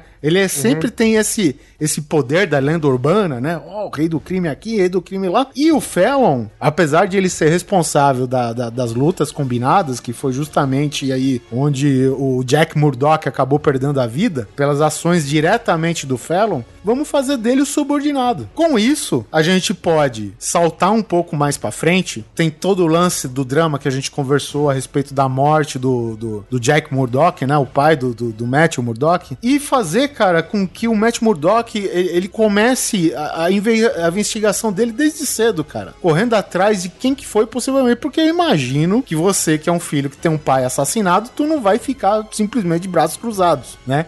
uma morte sinistra daquele jeito. E ainda mais o Matt Murdock, que tava ainda conhecendo, né, cara, os seus poderes, né? Que, e ainda mais com a ajuda que a gente, né, colocou o pai dele como treinando o Murdock com o boxe, né? Digamos assim. Que eu acho bem bacana, cara. A, gente vê hoje no- nos filmes de heróis lutas de todos os estilos, né? Os mais variados. Batman luta Krav Maga, o, o Hulk usa táticas de jiu-jitsu pra se acalmar e não sei o quê, mas dificilmente a gente vê alguém lutar boxe, né? Ou boxe, ou justamente o, boxe misturado com a luta de, de rua, crua, né, meu? É porrada na cara, chute no saco, coisa do tipo, né, cara? Coisa que o Murdock muito bem poderia usar. Então, resumindo, a gente pode fazer outra troca de personagem, que é justamente aquele Zé Mané que tava no julgamento, que vocês, eh, né, surgiu a questão lá do, né, se, se ele tem o impacto suficiente, né, para que a firma de advocacia lá do, do Fog, do Murdock, vai atrás dele, não sei o quê. Vamos apagar esse cara. Vamos fazer o seguinte, o Murdock, ele tá atrás desse cara, velho, e qualquer desculpa pra ele preso serve. O Felon, no caso. O Felon, exatamente. Que a gente tá construindo a história que ele sabe que, pelo menos diretamente, o Felon tá envolvido com a morte do pai dele. Sim, sim. Então o que que acontece? Aí tem uma brecha, né? Vamos dizer que ele saiba de um caso que ninguém queira defender uma pessoa, que é justamente a moça que tomou uma, uma coça lá do cara, né? Cara é um sádico, filho da puta e tudo mais. A gente pode falar, quem estaria envolvido diretamente com essa moça é o Felon. E aí o Murdock vai com tudo atrás, com a sua firminha de advocacia, tentar prender ele, cheio de evidências, com a testemunha, com, sabe, com a vítima, cara, cheio de provas. Que é justamente isso, cara. E quando se mostra o ponto, cara, que tudo aquilo tá tão comprado, por mais que evidência que ele se co- colete, mais evidência que ele junte, né? É, aquelas paradas, tipo, testemunha que ele tinha conseguido, resolveu não ir na hora. Exatamente. Né? Essa- essas tretas todas que mostram que o julgamento é comprado, né? É pai, é só uma encenação, na verdade, né? Só pra falar que a justiça foi feita e que não vai punir nenhum culpado, na verdade, né? Aí, cara, que a gente acha uma das motivações do Murdoch. Uma boa parte do filme parece realmente um filme de detetive, né, cara? Que ele tá procurando provas. É que ali. tá, uma Parece pergunta. bosta, Vocês eu. viram o filme edição cinema ou edição estendida? Eu vi a Estendida. estendida. Todo mundo assistiu estendida aqui? Não, eu baixei. Sim. Aquele que ele, ele- aquele que ele defende o culho? Isso, o Director's Cut. É, Então, o Guizão não viu essa parte. Ah, é, é tá. porque essa parte é, realmente trabalha com o lado investigativo dele, com o lado advogado dele, que no filme, que não foi pro cinema, não tem nada disso. Não explora nem um pouco. Não explora nem um pouco. Ele tá lá investigando por fora. Tu vai ver que ele pega lá o diretor do Homem de Ferro, lá o Fog Nelson, é verdade. e vai atrás das pistas. Por eles dois. Ele invade cena do crime, ele corta a fita lá, cura o- os lances lá da, da, da, da morte da prostituta, um negócio assim, né? Entendeu? Eu acho que isso a gente tem que manter. O cara chega lá no tribunal com todas as provas, com todas as paradas. Sei lá, o, o rei do crime pode até estar sentado no fundo do tribunal lá pra dar uma. pra, pra dar uma, né, uma insinuada de que ele tem com todo mundo comprado ali. Eu acho que não, hein? Eu, eu acho que ele, como rei do crime, ele tem que evitar a exposição a todo custo. Exatamente. Mas ele não é o rei do crime, né, cara? As pessoas não sabem disso. Não sabem disso, mas é justamente. Eles não sabem disso porque ele se esconde muito bem, caralho. É, e outra, se de repente aparece lá o Wilson Fisk, o grande magnata dono do- no julgamento de um merdão. É, então pra quê? beleza. O cara é uma cidade. Tá, eu, eu queria colocar ele nesse filme, nessa parte. Então o que, que ele pode ser? Ele pode ser, como ele é um cidadão honorável, todo mundo conhece, o cara é famoso, tal, tal, o cara pode ser jurado. Puta, ficaria interessante isso aí. O cara tava no júri. Simplesmente tava sentado no júri. Isso seria legal. É, assim. Você falou honorável, me veio o samurai na cabeça, velho. Eu fico imaginando olha- olhando os jurados, né? Joãozinho, Maria, Steven. Rei do crime! Ah, Pô, é o Michael Clark Duncan, velho. É, Joe Coffey, velho. Puta que pariu, né, velho? Eu acho legal porque já mostra, quem sabe, até uma possibilidade que ele também tá comprando os juízes. E, dele- e ele tá ali, de, sei lá. Não, o cara tá ali e já mostra que o cara tá. Que ele é foda. É, que ele, não, e que ele tá roubando tudo, entendeu? Você já sabe disso. Ele pode Uhum. estar mandando também aquele assistente dele lá, né? Aque- Aquela. Que eu acho que é uma empresa fachada que ele faz lá com o outro carinha. É ele Ah, mais então. um, entendeu? Que é o médico do colecionador de ossos. Isso, ele mesmo, que é o assassino. Spoiler na cara, toma aí, pá! Bom, não sei, isso daí pode ser também. É que eu acho assim, de repente, muito forçado você colo- querer colocar o Wilson Fisk, por mais que ele que todo mundo saiba, que ninguém saiba que ele seja o rei do crime. Não sei, ele, ele colocaria um agente dele lá, sabe, pra realmente fazer a função de um jurado, ok. Tá, pode Mas ser. que seja um homem ser. dele. Tá, pode ser, pode Eu ser. acho legal isso. Dá um close no cara, vê quem a gente entende quem ele é, beleza. E o cara sai livre. Pra do que a menina que era, era do bar? Eu acho que era do bar, porque na versão estendida, a outra senhora lá que atendia no bar, ela falou pro cara: Eu não sei como você teve coragem de voltar aqui depois que você fez com a Josie, sabe? É, eu vi essa cena, mas eu não eu fiquei na dúvida se era isso mesmo. O cara se salvou tal. Ele falou: Espero que eu faça justiça aqui, senão você vai se arrepender. Nananana. Pro seu bem. Eu espero que seja feita justiça aqui hoje. Se não será feita depois. Ficou aquela ameaça vazia, né? Ok, aí o vilão, o, o criminoso sai ileso da, da lei, certo? Tem uma cena, cara, que eu tenho que falar, cara. Meu, o Ben Affleck, ele sai fudido porque perdeu e ele esquece que ele tem que interpretar a porra de um cego, velho. Não sei se vocês perceberam, cara. Ele anda assim com a vara, tipo, no alto, sabe? Não tocando no chão. Velho, filha da puta, cara. Ou você é cego ou você tem que disfarçar que é cego, porra. o disfarçar que é o, de- que é o demolidor, né? Não, na verdade não foi culpa do Ben Affleck. Ele foi um ótimo ator interpretando um cego que na verdade enxerga fingindo que não tá enxergando nada. Puta, Alan, porra. Nossa senhora, hein, velho. Que volta. Perfeito. Agora não, me convenceu totalmente. Ben Affleck pra Batman.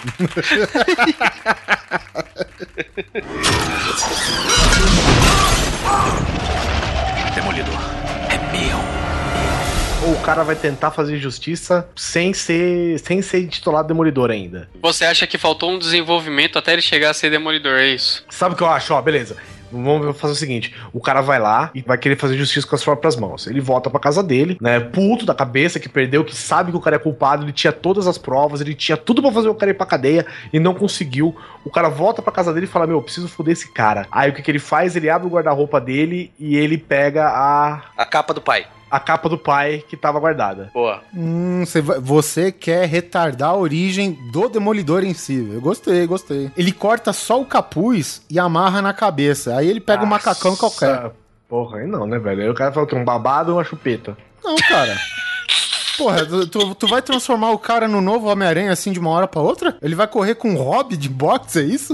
É, ué, por que não? Bom, tudo bem. Sei lá, eu, eu gostei mais da ideia do, do Oliver, porque assim, é aquela coisa, né? Sem capas, né? Capa não. Capa não, capa não. não é capa, gente. É roupa, é hobby. É um hobby, é. Na verdade é um hobby, cara. Mas... É, mas ele iria amarrar na cabeça e o que, que ia fazer com o resto do hobby? Porque a cabeça Gente, tá quem parecendo falou hobby. que ele vai amarrar na cabeça, gente? Não, eu. o cara eu vai pôr a roupa e amarrar na cintura, como se faz com o hobby, caralho. Ah, entendi. tipo, sair do banho e vou defender o crime, lutar contra o crime. Tá, beleza, legal. Ele pega, inclusive, se o pai dele pode até estar, sei lá, manchado de sangue do pai ainda. né? Apesar de ser vermelho o hobby, né? Mas aquelas manchas de sangue, como se ele não tivesse nem lavado, tivesse guardado do jeito que tava. A gente coloca sem explicar, né? No caso seria umas manchas escuras, né? Porque o sangue. É, uma- umas manchas porque tá sujo, tá velho, tá tudo fodido. Uhum.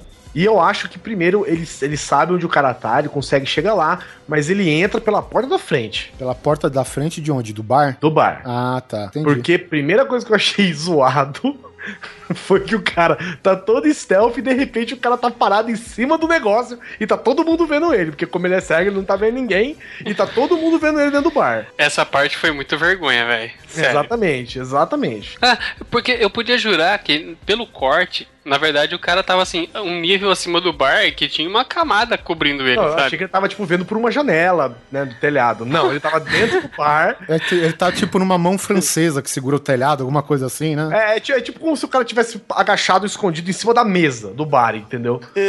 Não adianta, velho. O cara simplesmente abre a porta e entra pela porta da frente, vestido de hobby. De repente, Sa- Sabe o que eu De acho, repente, ô, Guizão? Ó, olha só a minha ideia. Concordo com o que você falou. O cara entra pela porta da frente, mas primeiro ele corta a caixa de energia do bar. exatamente. Ah, é, ele precisa ter a vantagem, né? Ou então, ou então, a como o bar, o bar que ele entrou é um bar todo zoado, né? Tipo um galpão velho, um bagulho zoado, né? Cheio de grades, um monte de coisa. De repente, a caixa de energia do bar é dentro do bar. Tipo, do lado da porta, sabe essas coisas assim, pra facilitar pra leitura? Ele entra Então- como Matt Murdock, Não, fode a não, caixa. eu, não, eu acho que ele entra. É. Inclusive, pra dar um tom mais louco ainda, eu acho, meio Mortal Kombat, ele podia simplesmente ter, tipo, amarrado uma faixa vermelha nos olhos, tá ligado? Pra mostrar que é cego. Sim, tudo bem, tudo bem. Tipo, uma faixona vermelha, uns trapos vermelhos assim, é, nos olhos, beleza. Ele entra no bar, aí o nego começa, ah, aqui, que idiota. Começa a zoar o cara pela roupa dele, óbvio, né? Ele tá zoado, ele simplesmente, sei lá, velho, ele tá com uma faca, um pedaço de pau, alguma coisa na mão. ele Com a bengala dá na- dele, caralho. É, pode ser. É que aquela bengala dele também, feita de, de adamante, é foda, né?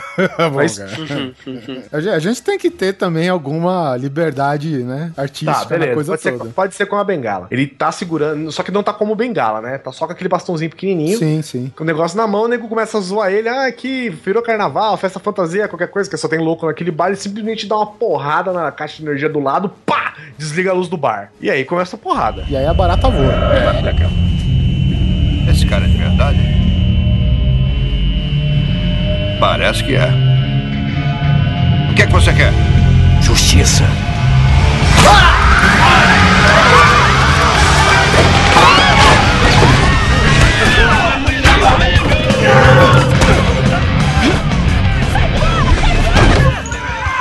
Eu acho, eu acho bem melhor, porque apesar do Oliver gostar dessa cena de luta, eu acho ela muito caída pelo fato de todo mundo tá enxergando. É tiro pra tudo quanto é lado. E o cara, não- ele não tem um super poder, que ele tem super velocidade e tal. Ah, ele é uma tá. pessoa comum, cara. Pe- Peraí, ele não desvia de bala. Ele fica escondido atrás das mesas de sinuca. Ele tá Não. deixando as, ba- as balas voar, cara. Ele não tá filme ele desviando. desvia de bala. Não, no filme ele desvia, velho. Ele desvia de barra. Opa, várias e umas várias vezes. de metralhadora nele ali que ele dá um pulinho pro lado e desvia de todo. Não, tudo bem, eu não tô entrando nem nesse mérito. O que eu gosto é das cenas de pancadaria. Então. Porque ele apanha pra caralho, diga-se de passagem. Ele não só bate, como apanha pra caralho, entendeu? E tipo, é aquelas luta doida, cara. Vai lá, dá uma giratória, joga o cara, entendeu? Eu acho forçado um pouco. Pô, aqueles ventiladores do, do teto deve ser o melhor do mundo. Nossa, né? aquela hora que ele, que ele se, a- se prende em um e sai voando, né? É, Não, velho, isso- pô. Isso aí, pra mim, esquece. Se eu fazer isso no meu, velho, eu caio com o meu telhado e vou andar de cima da minha casa junto, velho. Isso aí, pra mim, esquece. É a luta no eu, chão. eu derrubo o prédio. E ele chega com a vantagem, sacou? Ele entra no bar, nego fala, ah, você quer. De repente o cara pode até reconhecer ele. Ah, ah o advogadinho, vai, o que que foi? Veio, sei lá, pagar a prenda, qualquer coisa assim, sabe? Tipo, de tá ridículo. Ele dá uma porrada, ó, vamos lá. Ele dá uma porrada no bar, no- no- na caixa de energia. Você só escuta aquele. pum, a luz desliga.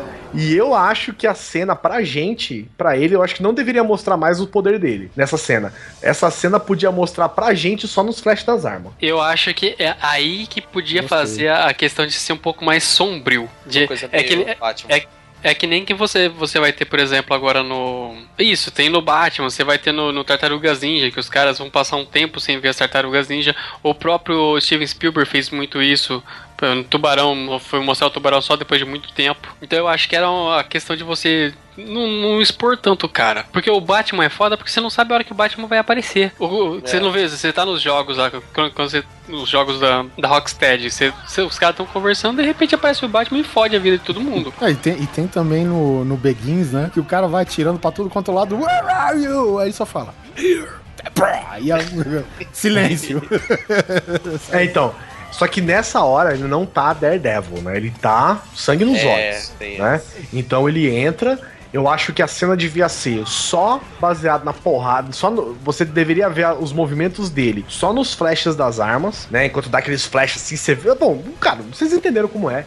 Dá um flash, pá, pá, pá, pá, pá, porrada toda. A hora que tá todo mundo caído no chão, de repente, sei lá, liga uma luz de emergência, ilumina ele e depois você. Aí você vê a visão do cara enxergando só, né? A desgraça, a galera morta, caída no chão e o bandido fugindo principal. Posso, posso dar uma diquinha só de como começa? Isso na hora que ele, que ele encara todo mundo, ele dá o, ele apaga a caixa geral lá de energia. Eu acho legal, tipo, a cena começar com o barulho do golpe dele e do, do curto-circuito dando, se espalhando pelo bar. Pode ser. Brum, E aí começa essa cena que vocês escreveram toda. Porra, muito melhor, Oliver. Inclusive, em vez de mostrar no final, né? eu- ele vendo todo mundo caído e tal, podia mostrar no começo, porque logo no começo ele já identificou todo lugar, a cena toda, né? O, o- a situação toda, e aí ele parte pra porrada. Acontece tudo isso, cara, com um fator determinante no final, que é o que vai levar o filme inteiro daqui pra frente, cara. O bar todo destruído, sabe? 500 capangas que apanharam pra caralho, afinal tudo no escuro, né? Murdoch usou a vantagem, afinal de contas, né? Só a silhueta, sabe aquela luz nas costas do cara? E o Fallon caído, porque nos quadrinhos é o seguinte, o manipulador, que nesse filme no caso era o Fallon, pô, já se passou um tempo, né? Desde a morte do pai do, do, do Murdoch, né? O Jack Murdoch já faz um tempo, ou seja, o cara já era Ele velho Cresceu, né? Já- fazer pelo menos 10 anos. Pelo menos uns 10 anos, exatamente, né? O cara já era velho naquela época. Assim, tá mais velho agora, né? E com toda essa pressão, o coração do cara começa A falhar. a falhar, velho. Pô, o cagaço começa, pô. A,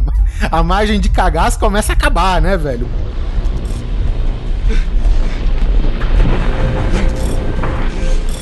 Oh,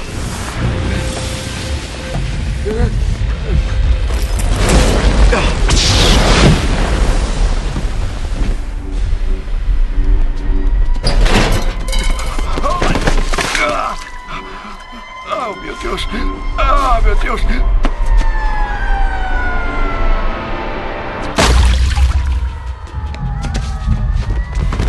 Todo mundo caído no bar, um cara vestido com uma capa de um demônio. E nessa daí, olha só a minha ideia, cara. Murdoch, né, agora como um semi-demolidor, joga uma rosa no filho da puta e fala: Jack Murdoch manda suas lembranças. E aí, o porra, o Fallon fica inconformado.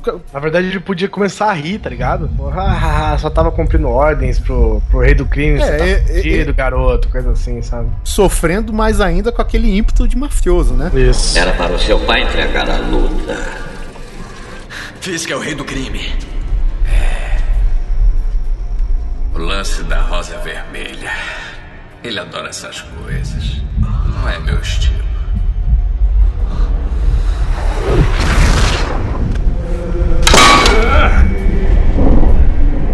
A justiça foi feita.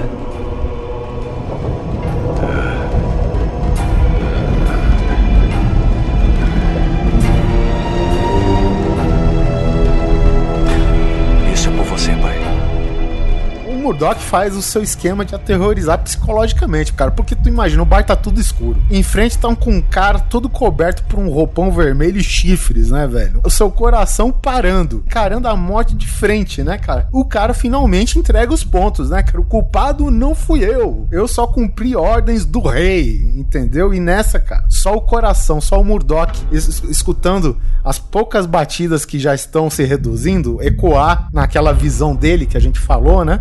De sangues e veias e tal. Exatamente, cara. Aos poucos, pelo salão, até que se apaga, velho. E essa cena encerra. E já que ele falou que o Jack, o demônio, no caso, né, morreu, daí ele tira a porra do nome da sua alcunha, diga- digamos assim. E aí pra frente, meu amigo, só alegria. Pegou uma história lá que até então era um Zé Mané que não tinha. que ele tava lá só pra falar que ele era pago pelo rei. Sim. Entendeu? Se era pra ser pago pelo rei, porque a gente já não usa um personagem que existia, né? Um personagem que tá ligado diretamente com o Murdoch. O personagem que tá ligado diretamente com o rei faz tempo que tudo e que o público sabia, entendeu? Então tá aí, cara, responde tudo. A objetividade, cara. E a gente deixa de transformar um filme de super-herói qualquer e já vira um filmão de vingança, Um né, bicho? filme de vingança, rapaz. Ah, É o isso. bagulho fica louco, meu irmão. Demolidor. E aí depois eu acho que deveria aí sim mostrar em flashes a construção dele de personagem. Ele, sei lá, mostrando mais uns dois crimes que ele, que ele resolve com a roupa do pai dele, depois ele recorta a roupa, monta a armadura dele e tal. Eu acho que não devia nem mostrar isso, cara. Eu, eu acho que fica muito infantil. Isso infantiliza, né? Porque, tá, tipo, então dá o- só um time-lapse e ele já tá pronto. É uma dúvida que eu tenho. Como que um cego preparou uma roupa daquela? Mas Ah, tudo bem. Foda-se. Ele, ele usou dedal, velho, tá sossegado. Meu, os, os quadrinhos pregam que o cara consegue contar os grãos de no biscoito creme cracker, velho. Eu não sei mais de nada, sabe? Ok. tá certo que a gente tá, tá querendo aproveitar muito, só, só utilizando as coisas do filme. Que a gente até esqueceu de falar, né, cara? Uma- É uma regra que a gente meio que tá utilizando, que a gente quer consertar o filme, mas sem apagar todo ele, cara. É, a gente quer reformar ele. Quer reformar, ajustar onde tá horrível, né? E você entregar uma parada boa, cara, com bastante coisa que os caras fizeram. Tipo, uma decisão inconsciente que a gente tomou lá no episódio de Star Wars, né, cara? Aí ele vai morar na igreja, né? No topo da igreja lá, sei lá. Beleza, até aí tudo bem. Morar É, na igreja? Ele mora na- no, no loft lá da igreja, é isso? Não é? Não é lá que ele mora no, no filme? Imagina, você tá louco, Você tá velho. maluco, velho. Ele é um advogado, caralho. Ué, não sei, no filme pareceu pra mim. Aliás, isso eu achei genial. Não sei se é do quadrinhos, a cama dele. Eu achei aquilo não, genial, não é do cara. quadrinhos, cara. Eu acho que não A- é do quadrinhos, não. Pelo menos não que eu Aquilo- lembro. Que ele dorme numa cama de. um caixão água. de. com água e aço. De sal, salmoura, acho que se eu não me engano. É, É de que- Tá. iodo, não é? É, eu não entendi noite- o que é aquilo, mas pra mim parece sal tal, que é justamente pra ajudar na cicatrização, né? Que em uma noite tira todos os hematomas que ele tem, né? Tirar Ah, não tira, eu imagino que não tira. Afinal, os caras insistem em mostrar que o cara tá cheio de cicatriz, né? É. É cicatriz, mas não Mas- hematoma. É, é. Pelo menos, pelo menos desinfeta as infecções que ele vai ter ali, só com sal. ali, né? É, é. olha, o cara apanha, velho. É apanha É que a demais. questão velho. É que a questão é que eu acho caído por causa disso, porque ele apanhou pra caralho e no outro dia tava beleza. Teve só um cortinho de nada ali no É, canto. isso é meio estranho. Ah, mas era super-herói, velho. Não é o poder, é o poder do lixo tóxico. É, é o Foi o, que foi o que a gente definiu aqui no começo. Aham. Não, a gente definiu porra nenhuma, tava no filme, Guizão. Não vem querer colocar essa culpa em mim, não. É, Eu, por mim, o cara ficava mancando, sei lá, onde o tempo. Mas não, resolveram que o cara tem superpoder por causa de lixo tóxico. Não, o que, eu, o que eu gostei do lance é por causa da isolação do som. Isso pra mim já, É, já resolve. Pra é. mim não tinha nem que ter essa porra de, de, de, sa- sabe, de, de infecção, de, de trabalhar na ferida do cara. Não, essa porra tanto faz pra mim isso daí. Pra mim, sabe, não fede nem cheira, cara. Agora, Tá. o lance de isolar o som eu acho bem importante, cara. Nesse meio tempo, pra ter um time-lapse dele fez essa coisa louca e virou Daredevil, tá? Ele podia é, ter um off dele falando, tipo, ó, resolvi lutar contra o crime, para lá, qualquer coisa assim. E mostra ele, tipo, meditando pra poder é, conseguir filtrar os sons que ele precisa ouvir, né? Porque a gente, a gente ignorou isso aqui até agora. Eu vou até considerar que ele ignorou isso porque é, ele tava, sei lá, com sangue nos olhos e tal, mas, pô, o, o filme tem o seguinte: o cara ouve só quando convém, né? Ele ouve as coisas que convém a ele, assim. Ele E- consegue isolar, Selecionar né? o áudio. é, ele, ele consegue não isolar o áudio, isso beleza, ele pode até fazer. Isso aqui é quando convém. Tipo assim, de, de repente o cara não tá ouvindo nada e de repente o cara tá ouvindo tudo e ele não consegue nem se controlar. Então eu acho que pô, podia mostrar ele tentando equilibrar, ouvir uma coisa, ouvir outra, separar os sons, porque ele tem esse poder, afinal de contas, né? De, de conseguir filtrar e tal, beleza. Ele vai aprendendo, faz a roupa e tal. E eu, particularmente, particularmente, a roupa dele deveria ter olhos iluminados vermelhos. Iluminado? Sim. Com, com Ed. Com LED? É. Pra ele não vai incomodar mesmo. Fogo é que não vai ser, né? Eu É. acho que deveria, porque É, fica mas- aquele. Eu, gostei do jeito. A, a- iluminação própria do. A fotografia do filme faz ele ressaltar os olhos, não faz? Bom, eu acho porque, cara, você tá num bagulho breu e ter só um par de olhos vermelhos. intimidador. brilhando, meu irmão do céu. É eu acho que fica muito. Jaspion pra mim, velho. Não, que, que é intimidador é, que fica legal é, mas se o filme quiser trazer uma coisa mais pra realidade, tipo Batman, essas coisas assim, meio, é meio complicado, né, cara? Você vai botar ali uma bateria no, no- no seu capuz pra acender, pra ter um efeito teatral. Eu acho legal pra caralho, mas não sei se funcionaria. É, cara, sei lá, fica muito esquisito pro ambiente que é a cozinha do inferno, sabe? Eu acho que ele tem que ser esse lance das ruas. Eu até me convenci do lance do de ele usar provisoriamente o roupão do pai, essas coisas. Tu que sabe, cara, eu não, não acho que precise de Talvez ser uma lente mais reflecti- reflectiva, reflexiva. Reflexiva. Reflexiva, é, que aí qualquer coisinha de luz já é- dá um, um efeito maneiro, assim, de até de aterrorizador, assim, na câmera. Eu, eu para mim, eu acho muito mais assustador, tipo, um dos acertos do filme, se não for o único, eu acho que é a fotografia do filme, cara. A fotografia do filme é foda pra caralho, velho. No entanto que quando tá nos anos, sei lá, 70, quando o pai dele lutava, tá aquela coisa meio desbotada, meio agasta, né? E- Cefia, né? É, então meio sépia, exatamente. Sépia pra, pra, pro breu, né? E tipo, quando evolui um pouco, né? Que é justamente o Ben Affleck advogado, demolidor e tal, a fotografia, por mais que ela saia daquele tom meio antigão, ela continua pesadona, continua carregado, né? As sombras e tal. E, meu, se você vê a silhueta do cara, de um, de um cara não, se você vê a silhueta de um cara e chifres, velho, eu acho que assusta muito mais. Já é. É. Aí entra o que eu ia falar. Eu acho que podia a partir daí fazer um, um mini clipe da, da, da reputação do Demolidor sendo Como construída, entendeu? Uma lenda urbana, velho. Que Tem nem- manchete Isso. de jornal, com pessoas escrevendo. Isso. Está aqui para confirmar que o Demolidor é responsável por isso, detetive? Ah, por favor, Yuri, aqui por que não vai pra. Não tem provas de que o tal de Demolidor está envolvido, nem que ele existe. Entendeu? As É. pessoas falando que viram um demônio aparecendo e batendo no cara e Cara, tal. tem um demônio Aí- na cozinha do inferno. Porra! Ó, que massa. Aí, Podia ser, inclusive, a primeira manchete, né? a partir daí, introduziu Ben Urich, que é o jornalista. Exatamente. Se interessando Uh, e tal. Legal, legal, legal. Boa. Dá uma justificativa melhor por que, que esse cara é tão obcecado pelo, pelo Demolidor, É, né? porque no filme, de repente, o cara aparece lá, ele é tarado, parece que ele quer dar bunda pro demolidor, É. sabe? É, tipo, é porque, ah, porque eu quero, porque é legal. Tem justificativa, cara. É, é, assim, eu falo que esse filme, na verdade, ele não tem um roteiro, ele tem umas colagens de cena que ficaram uns buracos no meio. Ele é quase, ele é quase um videoclipe de duas horas, entendeu? Tá faltando muita coisa. Por exemplo, quando a gente cortou aí o a questão do de não levar o cara pro metrô, eu acho que eh, até ia falar sobre a questão do dessa coisa do barulho. Eu achei, eu achei muito desnecessário aquela hora em que faz o barulho do trem e ele fica totalmente descontrolado, sabe? É, Porra. Já era hora de ele estar prendido, né? Segundo a Pô. realidade que o filme prega, né? Sim. E outra, você você chega lá, num, tem um problema de microfone, você tá num lugar, você não vai ficar sacudindo a sua cabeça e todo maluco e retardado, sabe? Puta, o que que foi? É uma azia aqui. Você no máximo vai abaixar a cabeça ou dar uma franzida na testa. Agora você ficar todo descontrolado, ai meu Deus, agora eu vou tomar um tiro na cabeça, pô. É É, que eu idiota. fico, eu fico preocupado é isso, entendeu? Porque ele pode entender e tal, mas o cara não, não tem essa audição, sei lá. Ele tem esse controle. Porque senão, velho, não importa, cara. Se alguém dá um tiro perto dele, o cara vai cair desmaiado. Porque É verdade. tiro é alto pra caralho, entendeu? Ele vai Tiro de, cair. tiro de revólver, entendeu? É Imagina na Copa. Cada tiro um tombo, velho. Ai, ai. Se ele tá numa luta de MMA, vai um cara batendo palma pra cima dele. né?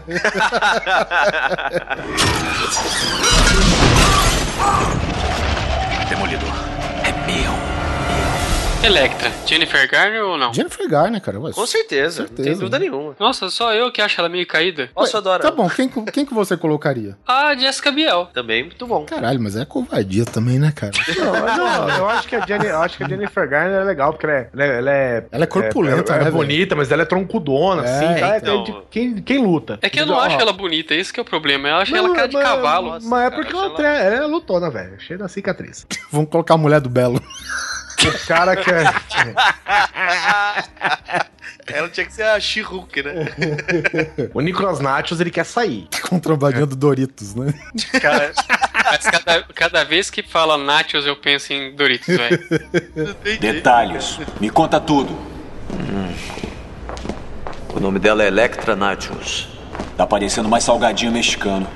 É grega, gênio. O, o Murdoch tá conversando com, com o Fog num café, de repente ele sente o cheiro dela passando, aí ele ah, pede licença, ah, vou cagar, sai, e, e encontra essa menina aí, encontra a, a Electra, e... ele tá e usando começa- a outra vareta nesse momento. Opa, ele tá levantado. É. Mano, ele Aí- podia até falar, tipo assim, ah, você ainda tá usando tal perfume. Podia até falar o nome. Isso. Tinha certeza que ia te achar. Como sabia que eu não era um ladrão? Ladrões não usam essência de rosas, nem salto alto. É, pelo menos não por aqui. Então, cara, nesse pedaço, a gente podia falar algo como, tipo, o Murdoch, ele, sei lá, ele visita a mansão da, dos Natios, né? Da, no caso da Electra e tal.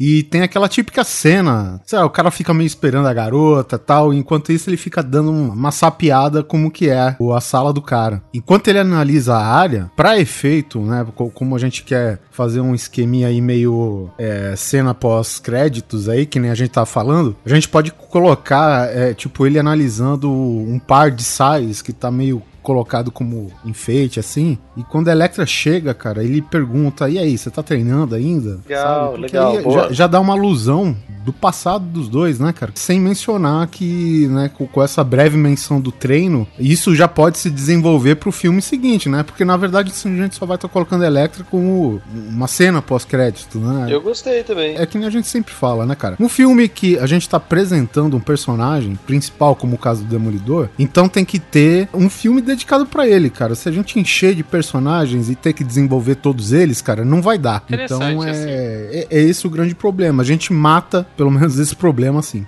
É, eu quero é matar essa vadia. Ela vai morrer, sossega. Calma, calma, calma. Tem que ter, tem que ter calma, Guizão. Você tem que matar o filme com menos de 45 minutos, porra. Ela é, o- ela é a parte, vamos chamar assim, romântica da coisa. Ela é o romance Exatamente, dele. cara. Ela, ela que dá toda aquela humanidade, até inclusive pra ele, pra continuar sendo até o cara certinho. Às vezes ela poderia ser o elo que mantém ele pro lado bom da coisa. Não, pro mas lado ele não da luz da precisa, força. velho, porque o cara já busca justiça, cara. Mas vamos supor que ele vai que fica sangue nos olhos, assim, de repente. Não, fica mas não, é o cara é herói. Não precisa. A gente, a gente não precisa por esse conflito nele. Ah, seria... Não, cara, mas ela cria esse conflito, porque você pode ver que no filme aparece uma hora que tem a, uma das, nam- das namoradas dele que desiste dele porque ele, ele simplesmente nem dá atenção pra ela, nem, nem atende de telefone. E no caso, a Electra foi, o, foi, a, foi a mulher que prendeu ele de novo, entendeu? Que, que fez, porra, eu não sou só o Demolidor, eu sou o Matt Murdock, entendeu? Ah, enquanto você é um ser humano com amores, eu estou aqui buscando vingança pela morte do meu pai. Não, veja só, Guizão. Ó, enquanto. Ó, ó, olha só, ele é um personagem cheio de contradições, as histórias todas dele. Enquanto a Electra, nesse filme, traz ele um pouco de volta pra humanidade, a Electra, no final, se perde, né? Olha Eles invertem os papéis, cara, no próximo filme. Legal. Aí que tá, cara. E aí a gente constrói o arco da primeira morte da Electra, no caso, né? Que é justamente esse lance todo, cara. Porque uma coisa certa, a única coisa certa que esse filme fez é não ter matado ninguém importante. Aí ele fala, porra, nossa, você não tinha voltado pra Grécia e tal, sua cachorra e tal. Aí eles começam a conversar e aí eles marcam de sair e começam a mostrar ele aos poucos, tendo os encontros, enquanto ele tem a vida dele de demolidor, entendeu? Meio que dá- uma passagem de tempo pra, pra coisa desenvolver. Pra, pra ele receber o convite lá pra festa. Porque, a, porque ela ele já era meio que namoradinho da, da Electra de novo. Ele- e ela, ele só recebeu pra ela fazer companhia pra ela. Ponto. Não tinha, não, não, não tinha que ter uma, uma intenção de rei do crime, não tinha que ter nada. Ele foi convidado porque ele era namoradinho dela. Aí faz mais sentido até o convite. Que rolou um remember, talvez. Isso, lógico, pô, vamos sair na festa vamos trepar à vontade. Tem, uma, tem a relação aí, só porque ele era namorado, aí fala, ah, traz um acompanhante, mas ele, e ele leva o. Ou melhor, nem precisa levar o Fog. Ele o. Seria muito foda ele levar uma mina, né?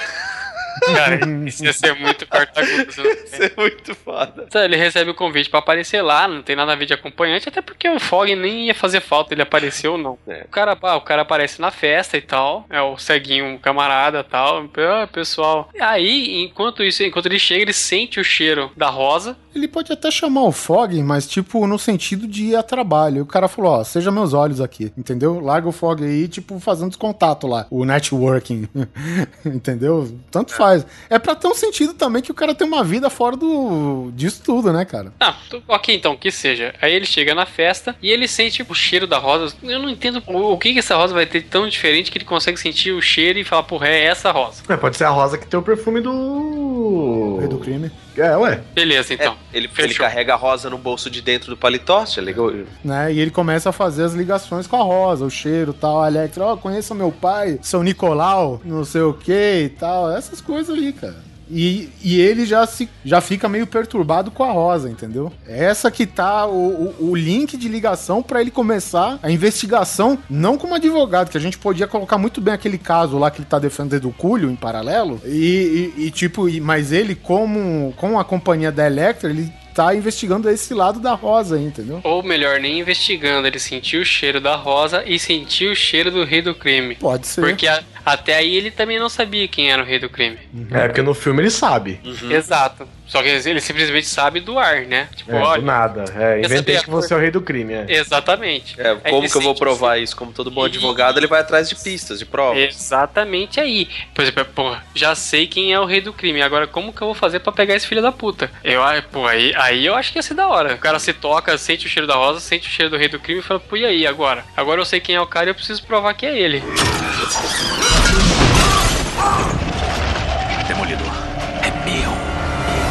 Resolvida essa cena, como que ela continua agora o lance do, do rei do crime marcar o Nicolas Nates pra morte? Não, o Nicolas Knight já tá com a rosa no. Tava marcado. Já tava marcado já. Então, é que nem que. Então, é porque é uma ceninha pequena. O, o rei do crime chega lá, ó, sua filha tá bonitona, enfia uma rosinha assim discretamente. Abraço, beijo, tchau, beijo. Não, não, eu acho que não podia nem ter, não precisava nem mostrar ele colocando a rosa. Eu acho que ele podia falar, e eu acho que o, o Murdoch ele podia soltar a brecha, podia dar uma vaza. Tipo, ele sente o cheiro, vê o cheiro da filha, apresenta o pai e tal.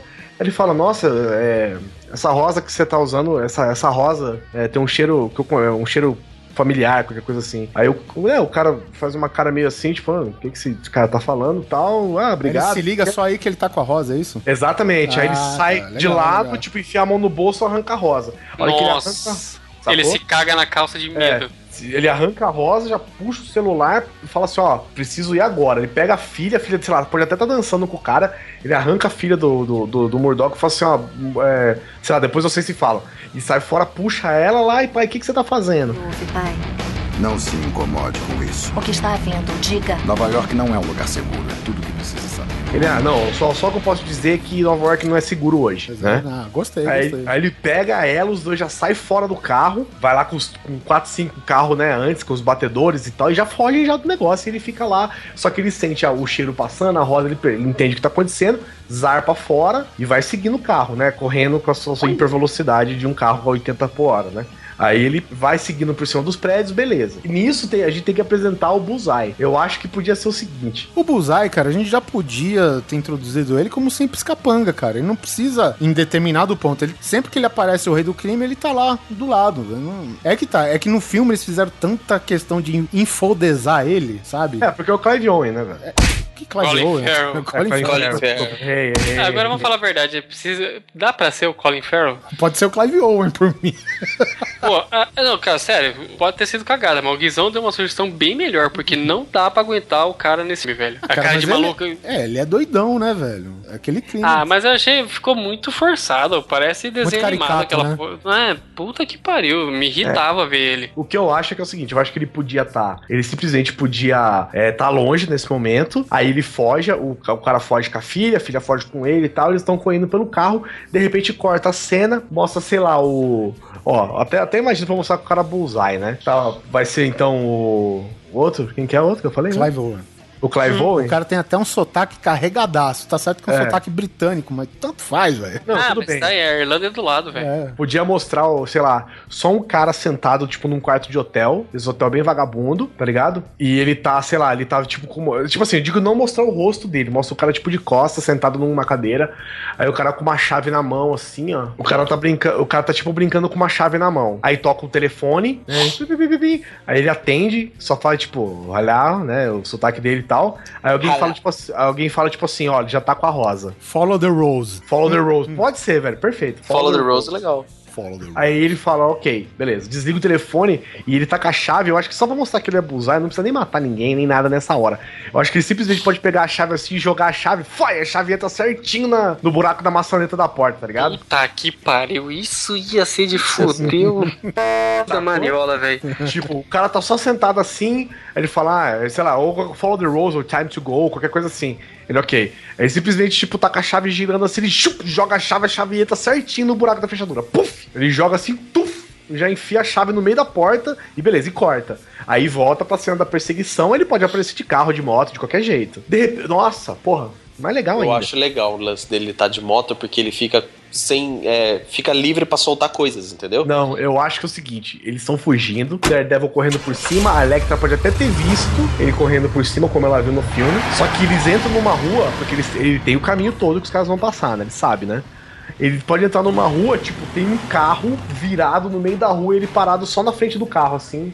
De repente, até com a shuriken dele, não sei, tipo, ele só parado na frente do carro, tipo, fechando a rua, entendeu? Eu acho bem melhor do que toda aquela acrobacia que ele faz eu lá. também acho, eu também acho. Eu- o que eu acho também é o seguinte, é tipo, capangas que não sejam somente o Bullseye aí, o, o mercenário, ir atrás do cara, velho. Eles podem seguir outros caras pra dar a chance da gente mostrar tiroteio e tal. E o Bullseye entra só na cena só pra dar o toque final, cara. Ou então Porque os ele não capangas- erra, entendeu?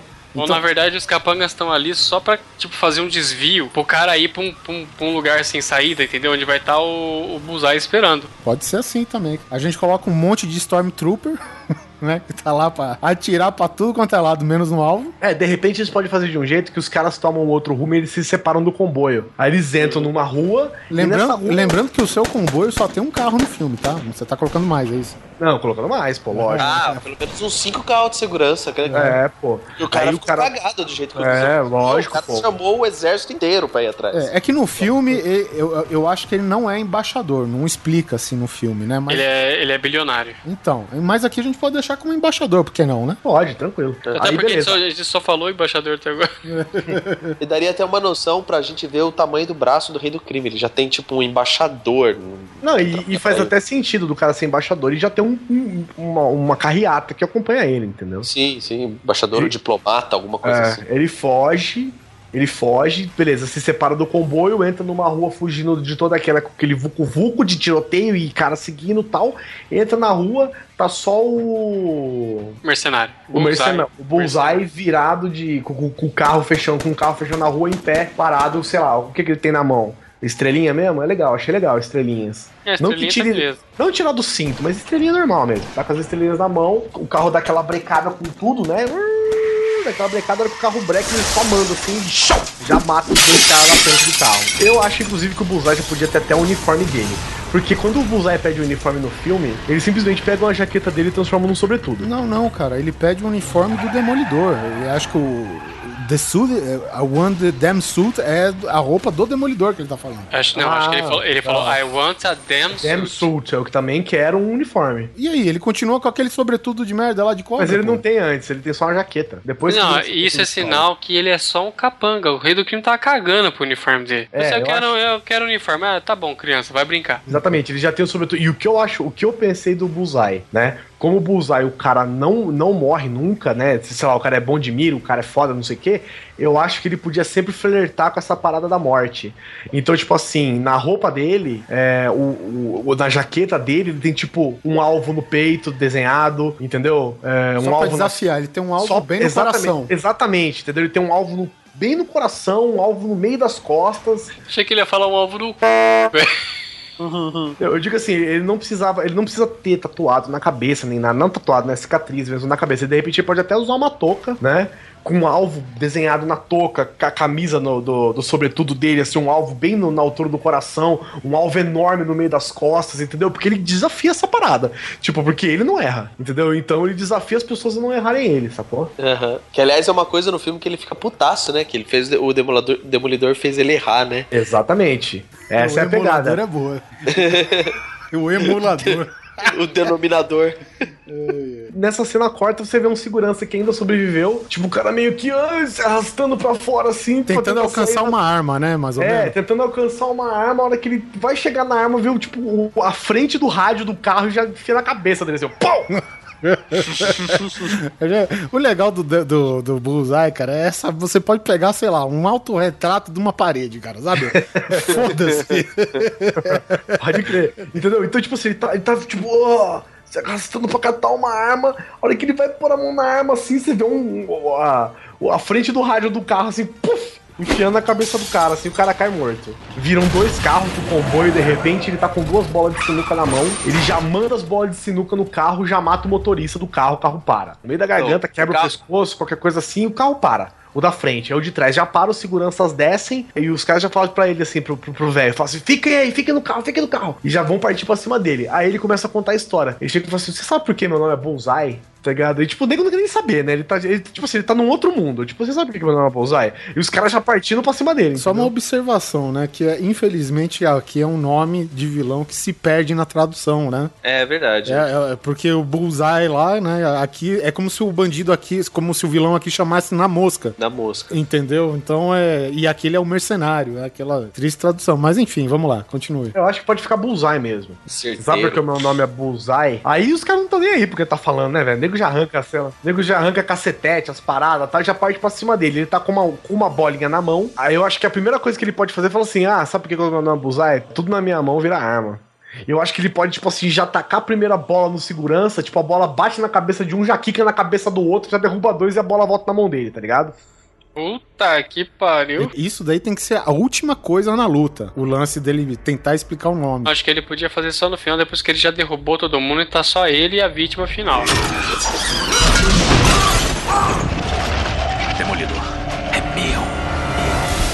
Pois aí aparece o Demolidor e eles começam a brigar. Aí, aí já, já encaixou o Demolidor na cena já. Exatamente. Ele vê o Demolidor, ele chega e fala: Ah, porra, be- belo uniforme, qualquer coisa assim. Ele pode até já jogar uma estrelinha nele. tá ligado? A hora que ele joga uma estrela, uma shuriken nele, o Demolidor desvia. Aí ele fica puto, velho.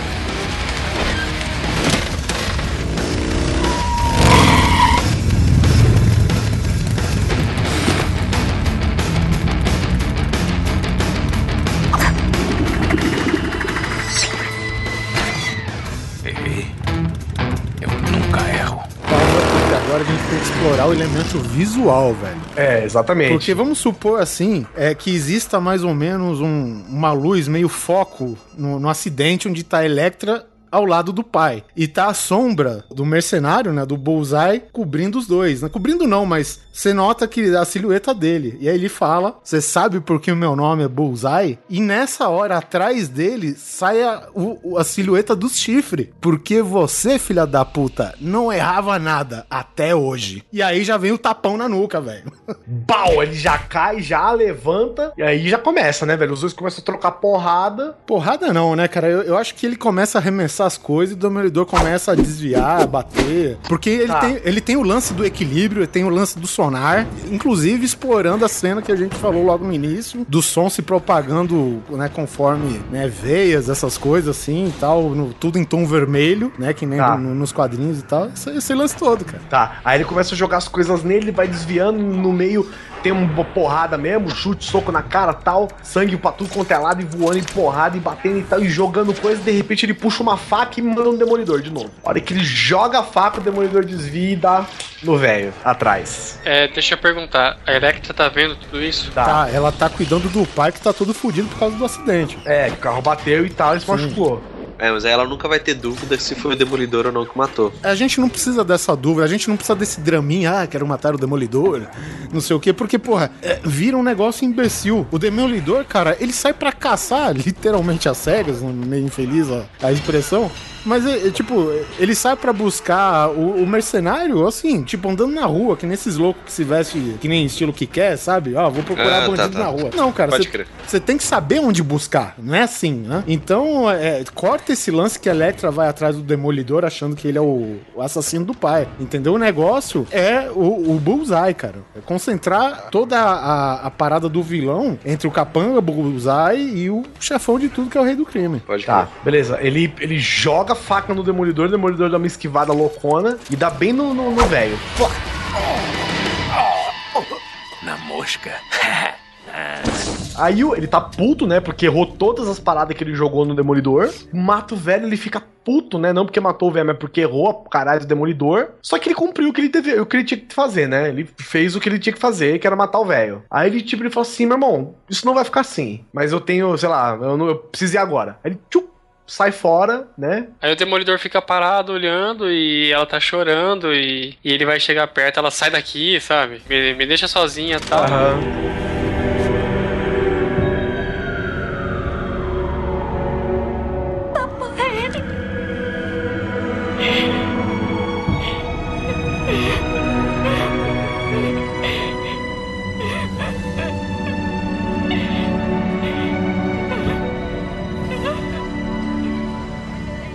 E aí já, já corta pra, pra, pra história do enterro. E eu acho que aí, a partir daí, aí o Guizão vai, vai vibrar a periquita. Ela fica, ela tá ali e tal, desconsolada, e tá, tem a- até o rei do crime tá no, no velório e tal. Depois ele vai, o Murdoch vai tentar conversar com ela, e ela dá um, tipo assim, sabe, é, me deixa sozinha, dá um tempo, eu preciso processar isso, e me deixa, sabe? Uhum. Deixa eu quieta, e ela sai de cena aí. Exatamente. Essa era a minha intenção, gente. Essa acabou a participação dela. Porque aí que acontece. Agora o Murdoch ficou muito puto, perdeu a. praticamente perdeu a namorada, ela não quer mais conversa com ninguém, ela se afastou. E o cara falou: agora que eu vou pegar esse filho da puta de jeito. Não, na verdade, ele linkou o cheiro da rosa ao rei do crime. Ele viu que o Bullseye trabalhava pro rei do crime, que é o cara que matou o pai dele, e ele vai atrás de justiça mesmo, É, entendeu? Então, exato. Ele- Agora ele tem mais um motivo ainda pra pegar o cara. A gente pode falar que a Rosa é a nossa laranja do poderoso chefão aqui? Sim, Sim.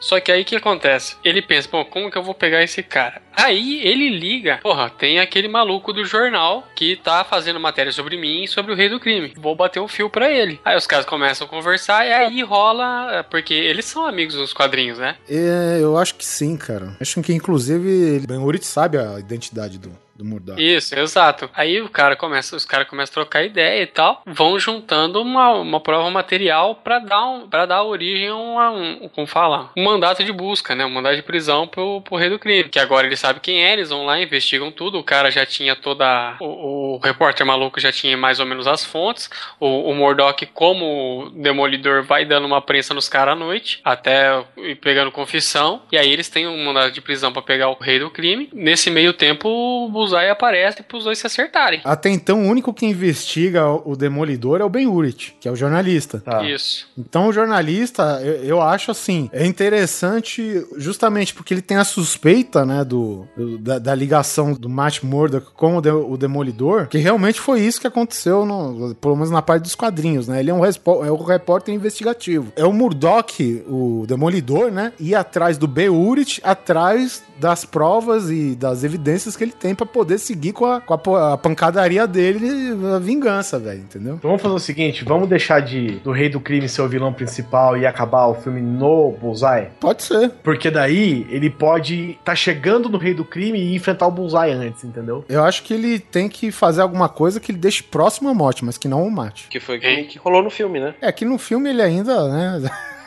Tudo bem, mas. É, não morreu porque é filme de com história em quadrinhos.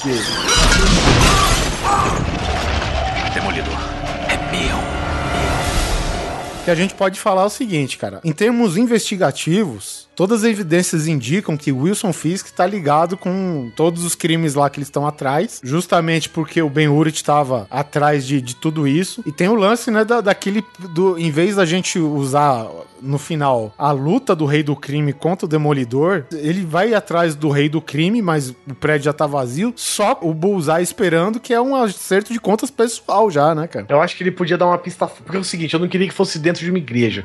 Eu queria que fosse, tipo assim, dentro de uma fábrica. Entendeu?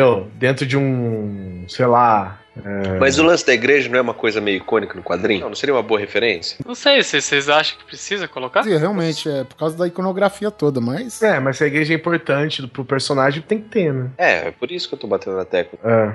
Já sei, já sei. Depois Hã? desse tapinha, eu tenho certeza que ele sabe. O cara, Ah, ele, vai, ele, ele vai buscar vingança, né? Nesse esquema eles fazem essa, essa aposta toda. O Wilson Fisk, ele, ele descobre isso, né, pros informantes dele e manda o Bullseye matar o cara. O Bullseye vai matar o cara e sabe que ele tá numa igreja, que ele foi numa igreja. Tipo assim, só, só, só, só- sabe que ele tá lá, entendeu?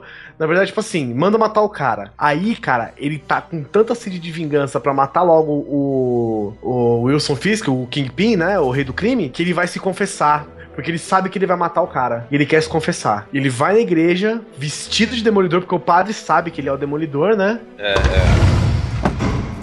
Perdão, padre, pois eu pequei. Faz uma semana Quem que eu- você quer enganar, Matt? Você não veio aqui por perdão.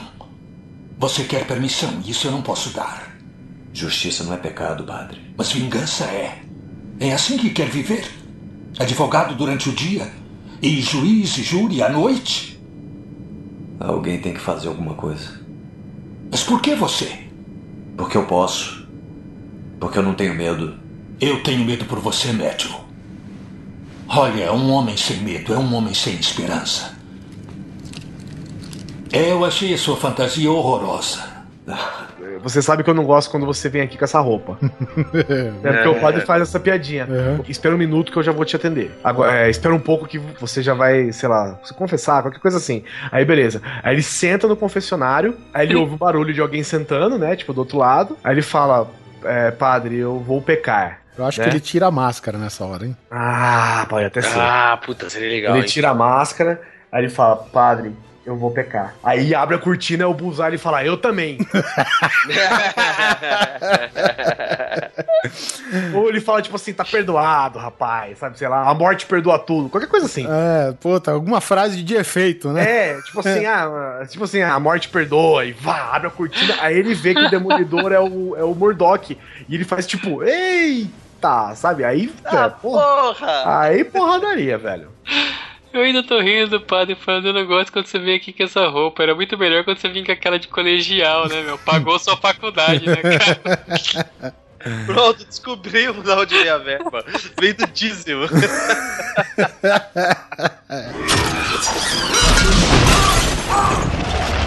Demolidor. É meu. É, ele fala, pô, olha aqui, já vou matar dois coelhos com uma porrada só, do jeito que eu gosto, alguma coisa assim, né? Aí começa a porrada dentro da igreja, velho. Clímax da coisa é quando a polícia chega, né? Isso. É, mas a porrada vai começar a destruir tudo, né? Aí a polícia pode chegar nessa hora. Mas o que, que chama a polícia no filme? Por- o lembro. padre, o padre que chama, ele fala, o cara corre, tem saída nos fundos da igreja, então corre pra lá que eu cuido aqui. Mas se o cara tocar um. Começar a tocar o órgão da igreja uma hora da manhã, né? E ainda mais, os caras, aqueles tubos todo, né, daquela igreja. É, porra, uma hora o nego começa a chamar a polícia, né? Vidro quebrando, essas porra. Começou a pegar fogo do lado da igreja. É, imagina na Copa. Caralho. Ó, quanto a isso, eu nem falo nada. Ele, eu acho que eles já, pode, eles já podem começar a ser na porrada.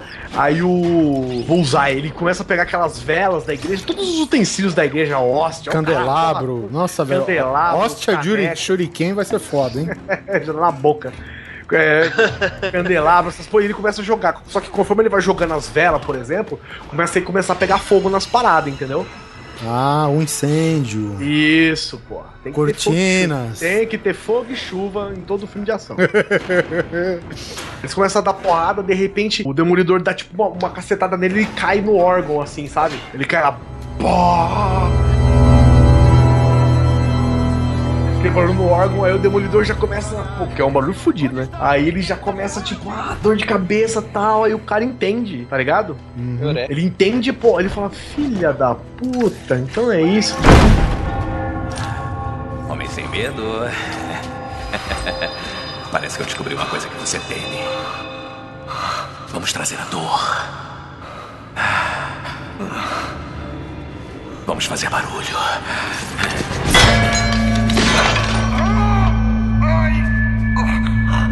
Aí ele começa, tipo assim, toda vez que ele vai dar uma porrada no demolidor, ele bate na, no cano antes. Tá ligado? Ele, tipo, ele puxa um, dos candelabros, ele dá no cano e dá no demolidor. Aí dá no cano e dá no demolidor, tá ligado? Fica, fica essa parada assim, de sempre ter um barulho acontecendo pro cara poder se desnortear. Pra mim tá ótimo. Eu acho importante também, digamos, o mercenário aí, a grosso modo falando, ele é um garoto de recados do rei. Então, tipo, ele luta com uma porra da rosinha no bolso do, do sobretudo dele de cobra. Tu já vê aquele lance da rosa, velho, e aí o bicho, já vê não, né? Ele sente o, o negócio da rosa e aí, aí o bicho pega pra capar, né, cara? É aquela coisa de usar os sentidos, de ele se concentrar, né, e deixar que... É aquela coisa de, de ele se concentrar e isolar o som de novo pra ir pra, pra cima do cara, né? Não isolar o som. Ele, ele se foca no cheiro da rosa. Pode ser, pode ser, porque no som ele fica perdido pelo sonar, né? Exatamente. Ele começa a se focar no cheiro da rosa do cara. Aí ele, aí a, a treta continua, tá ligado? E vai tô jogando coisa e vai errando e tal. Cara, jogando bem real, eu gostei do que rolou no filme. Porque ele fode as mãos do Bullseye, que é o xodó dele. É, né, mas eu, cara? eu, eu acho forçado, tipo, ele usar o tiro da polícia pra isso, entendeu? Eu acho que ele pode foder Sim, as mãos talvez de outra forma. Porque ele se faz, o demolidor se faz de. De, ah, tô morrendo aqui. Na hora que o cara vai dar com o candelabro, ele segura, né? Encaixa a mão do cara no meio daquela porra, dá uma torção, já quebra uma mão já.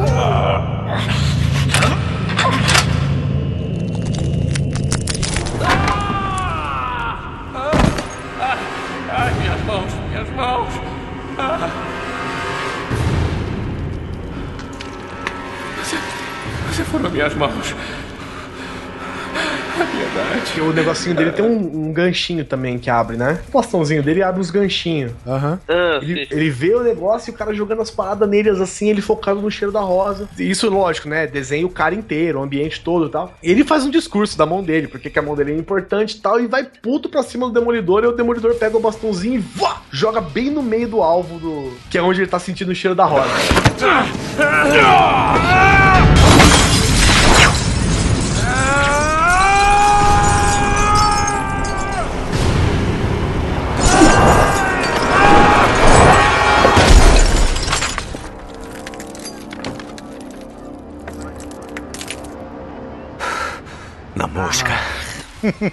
Beijo no ombro. joga bem no meio do, alvo, né? Ele joga no, onde ele tá sentindo bem o foco do cheiro da rosa. Ele joga o bastão dele assim e pá! Enfia bem no meio do alvo do, do sobretudo do Bullseye, cara. Ele cai de costa. Pá! E nisso começa a vir polícia e o caralho e tal, e ele foge, né? Por mim, fechou, velho. Eu gostei também. Na verdade, o filme tem alguns outros probleminhas, que nem, por exemplo, trilha sonora, que não é marcante em porra nenhuma. Eu acho que se. É, realmente, o filme não tem uma boa trilha. É, um, um filme que ele tem tanto apelo visual e tanta. Não, ele né? toca Evanescence, não. É, exatamente, cara. Não dá, cara. E, e outra, Evanescence, Rubenstein, é, Nickelback, velho. Porra, não, né, cara? Concordaria até com uma, uma trilha mais, sei lá, mais, mais orquestrada, né, cara? Mais incidental, que se diz, né? Mas agora, do jeito que tá, cara. Puta, muito ruim mesmo. Eu Acho que a fotografia eles acertaram em cheio, cara. O uniforme do Demolidor, cara, eu acho 10, velho. Acho que a música podia ser focada, tipo, nas batidas, entendeu? Tipo, como se fossem, tipo, batidas de coração, Sim, é. passos, essas paradas, entendeu? Que são as coisas que ele ouve, batim, e isso aí, beleza. Acho que isso da trilha sonora é um elemento que tá do começo ao fim do filme, né? Aí, beleza. O cara cai duro no chão, chega a polícia, ele foge, e acaba o filme como? Ele encostado no crucifixo do topo da igreja, Sangrando. sangrando, né? Mas triunfante, né? Porque ele venceu pelo menos esse cara e sabe que não vai conseguir pegar o, o, o rei do crime agora, né? Porque o, rei do crime mostra o rei do crime em uma outra cena, sei lá, fugindo de helicóptero, né? Antes disso tudo acontecer. E ele abraçado no crucifixo do topo da igreja, assim, aí mostra a câmera, tipo, de cima, a polícia entrando e tal, um monte de coisa acontecendo, helicóptero chegando, ele foge, sai dali e tal, a polícia arrebenta a porta, enquanto o Bullseye caído no chão, com o bagulho enfiado no peito, e a máscara do Demolidor caído no meio da igreja, assim. Aí, né, o policial faz, sei lá, tipo, arranca o chapéu, dá aquela coçada na cabeça, cara, que porra é essa, não sei o quê.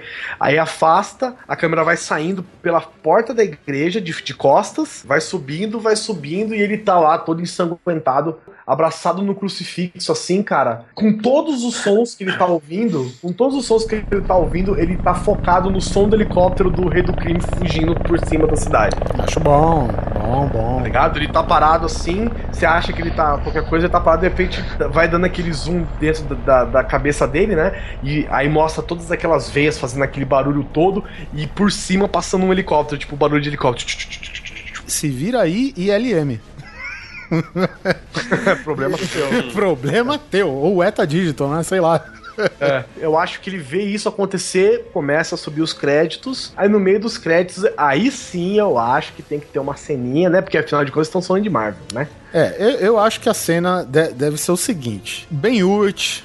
Eu acho que ele tem um jeito de contactar o Demolidor de algum jeito. V- vamos, de- vamos deixar em aberto esse lance dele se. Porque ele só suspeita, ele não pode simplesmente chegar e. Ele tem que deixar um recado. Tipo na igreja, de repente. Ele pode deixar um recado, já que ele acharam a máscara do Demolidor lá. Ele Pô, pode. ele escreve, em ele, ele cola um papel em braille no, num canto da igreja. Exatamente, no confessionário, cara. Eu falei, E, I, porra, I- I need the devil, sabe? Um negócio assim, cara. E aí ele coloca o endereço onde aquele sócio do rei do crime tá morto com a adaga. É, que ele vai? Na verdade, ele vê, né? Ele entra no. Mostra ele entrando no confessionário, ele bota a mão de lado assim, ele esfrega a mão e tal, aí mostra a câmera ele passando num braille que tá colado. Aí a hora que ele lê o braille, ele pega o papel, amassa, né? Joga fora. Aí muda a cena de novo, tá o Ben Urich, ele tá parado, uma cena, né? Olhando pro chão.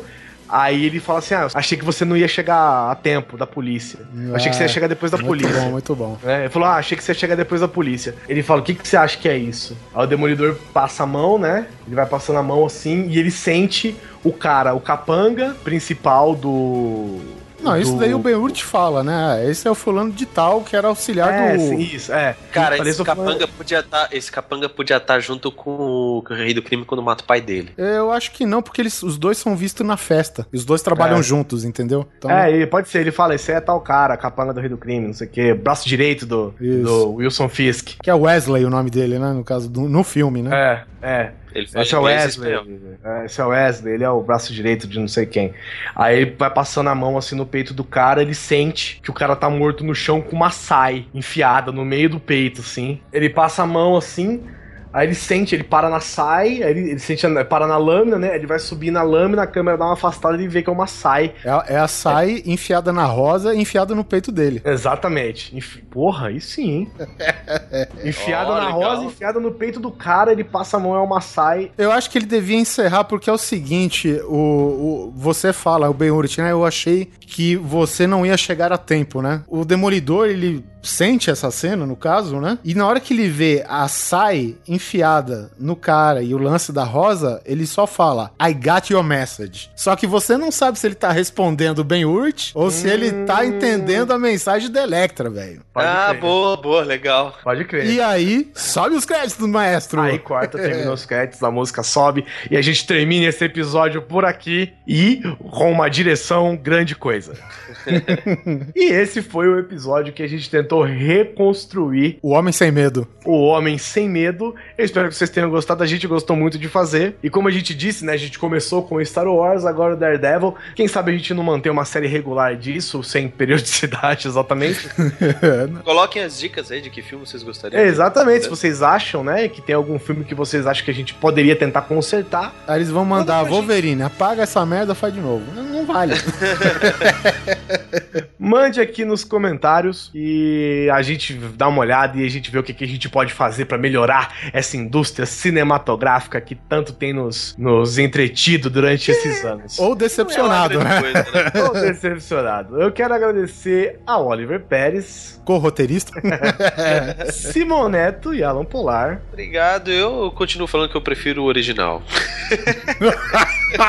Meu Deus, puxa essa saia aí do Wesley, por favor. Eu acho que nada mais justo que a gente terminar com a música tema dessa bosta desse filme que é original, né? Não, não, a gente tem. Pera, pera, pera. Vamos encerrar. Pra não falar que não tem nada que, que se aproveite, vamos colocar aqui Drowning Pool com Rob Zombie na música The Man Without Fear. Olha aí, legal. Isso aí, gente. Valeu e até o próximo episódio. Fala tchau, Polar. Dormiu, velho. Tchau, Polar.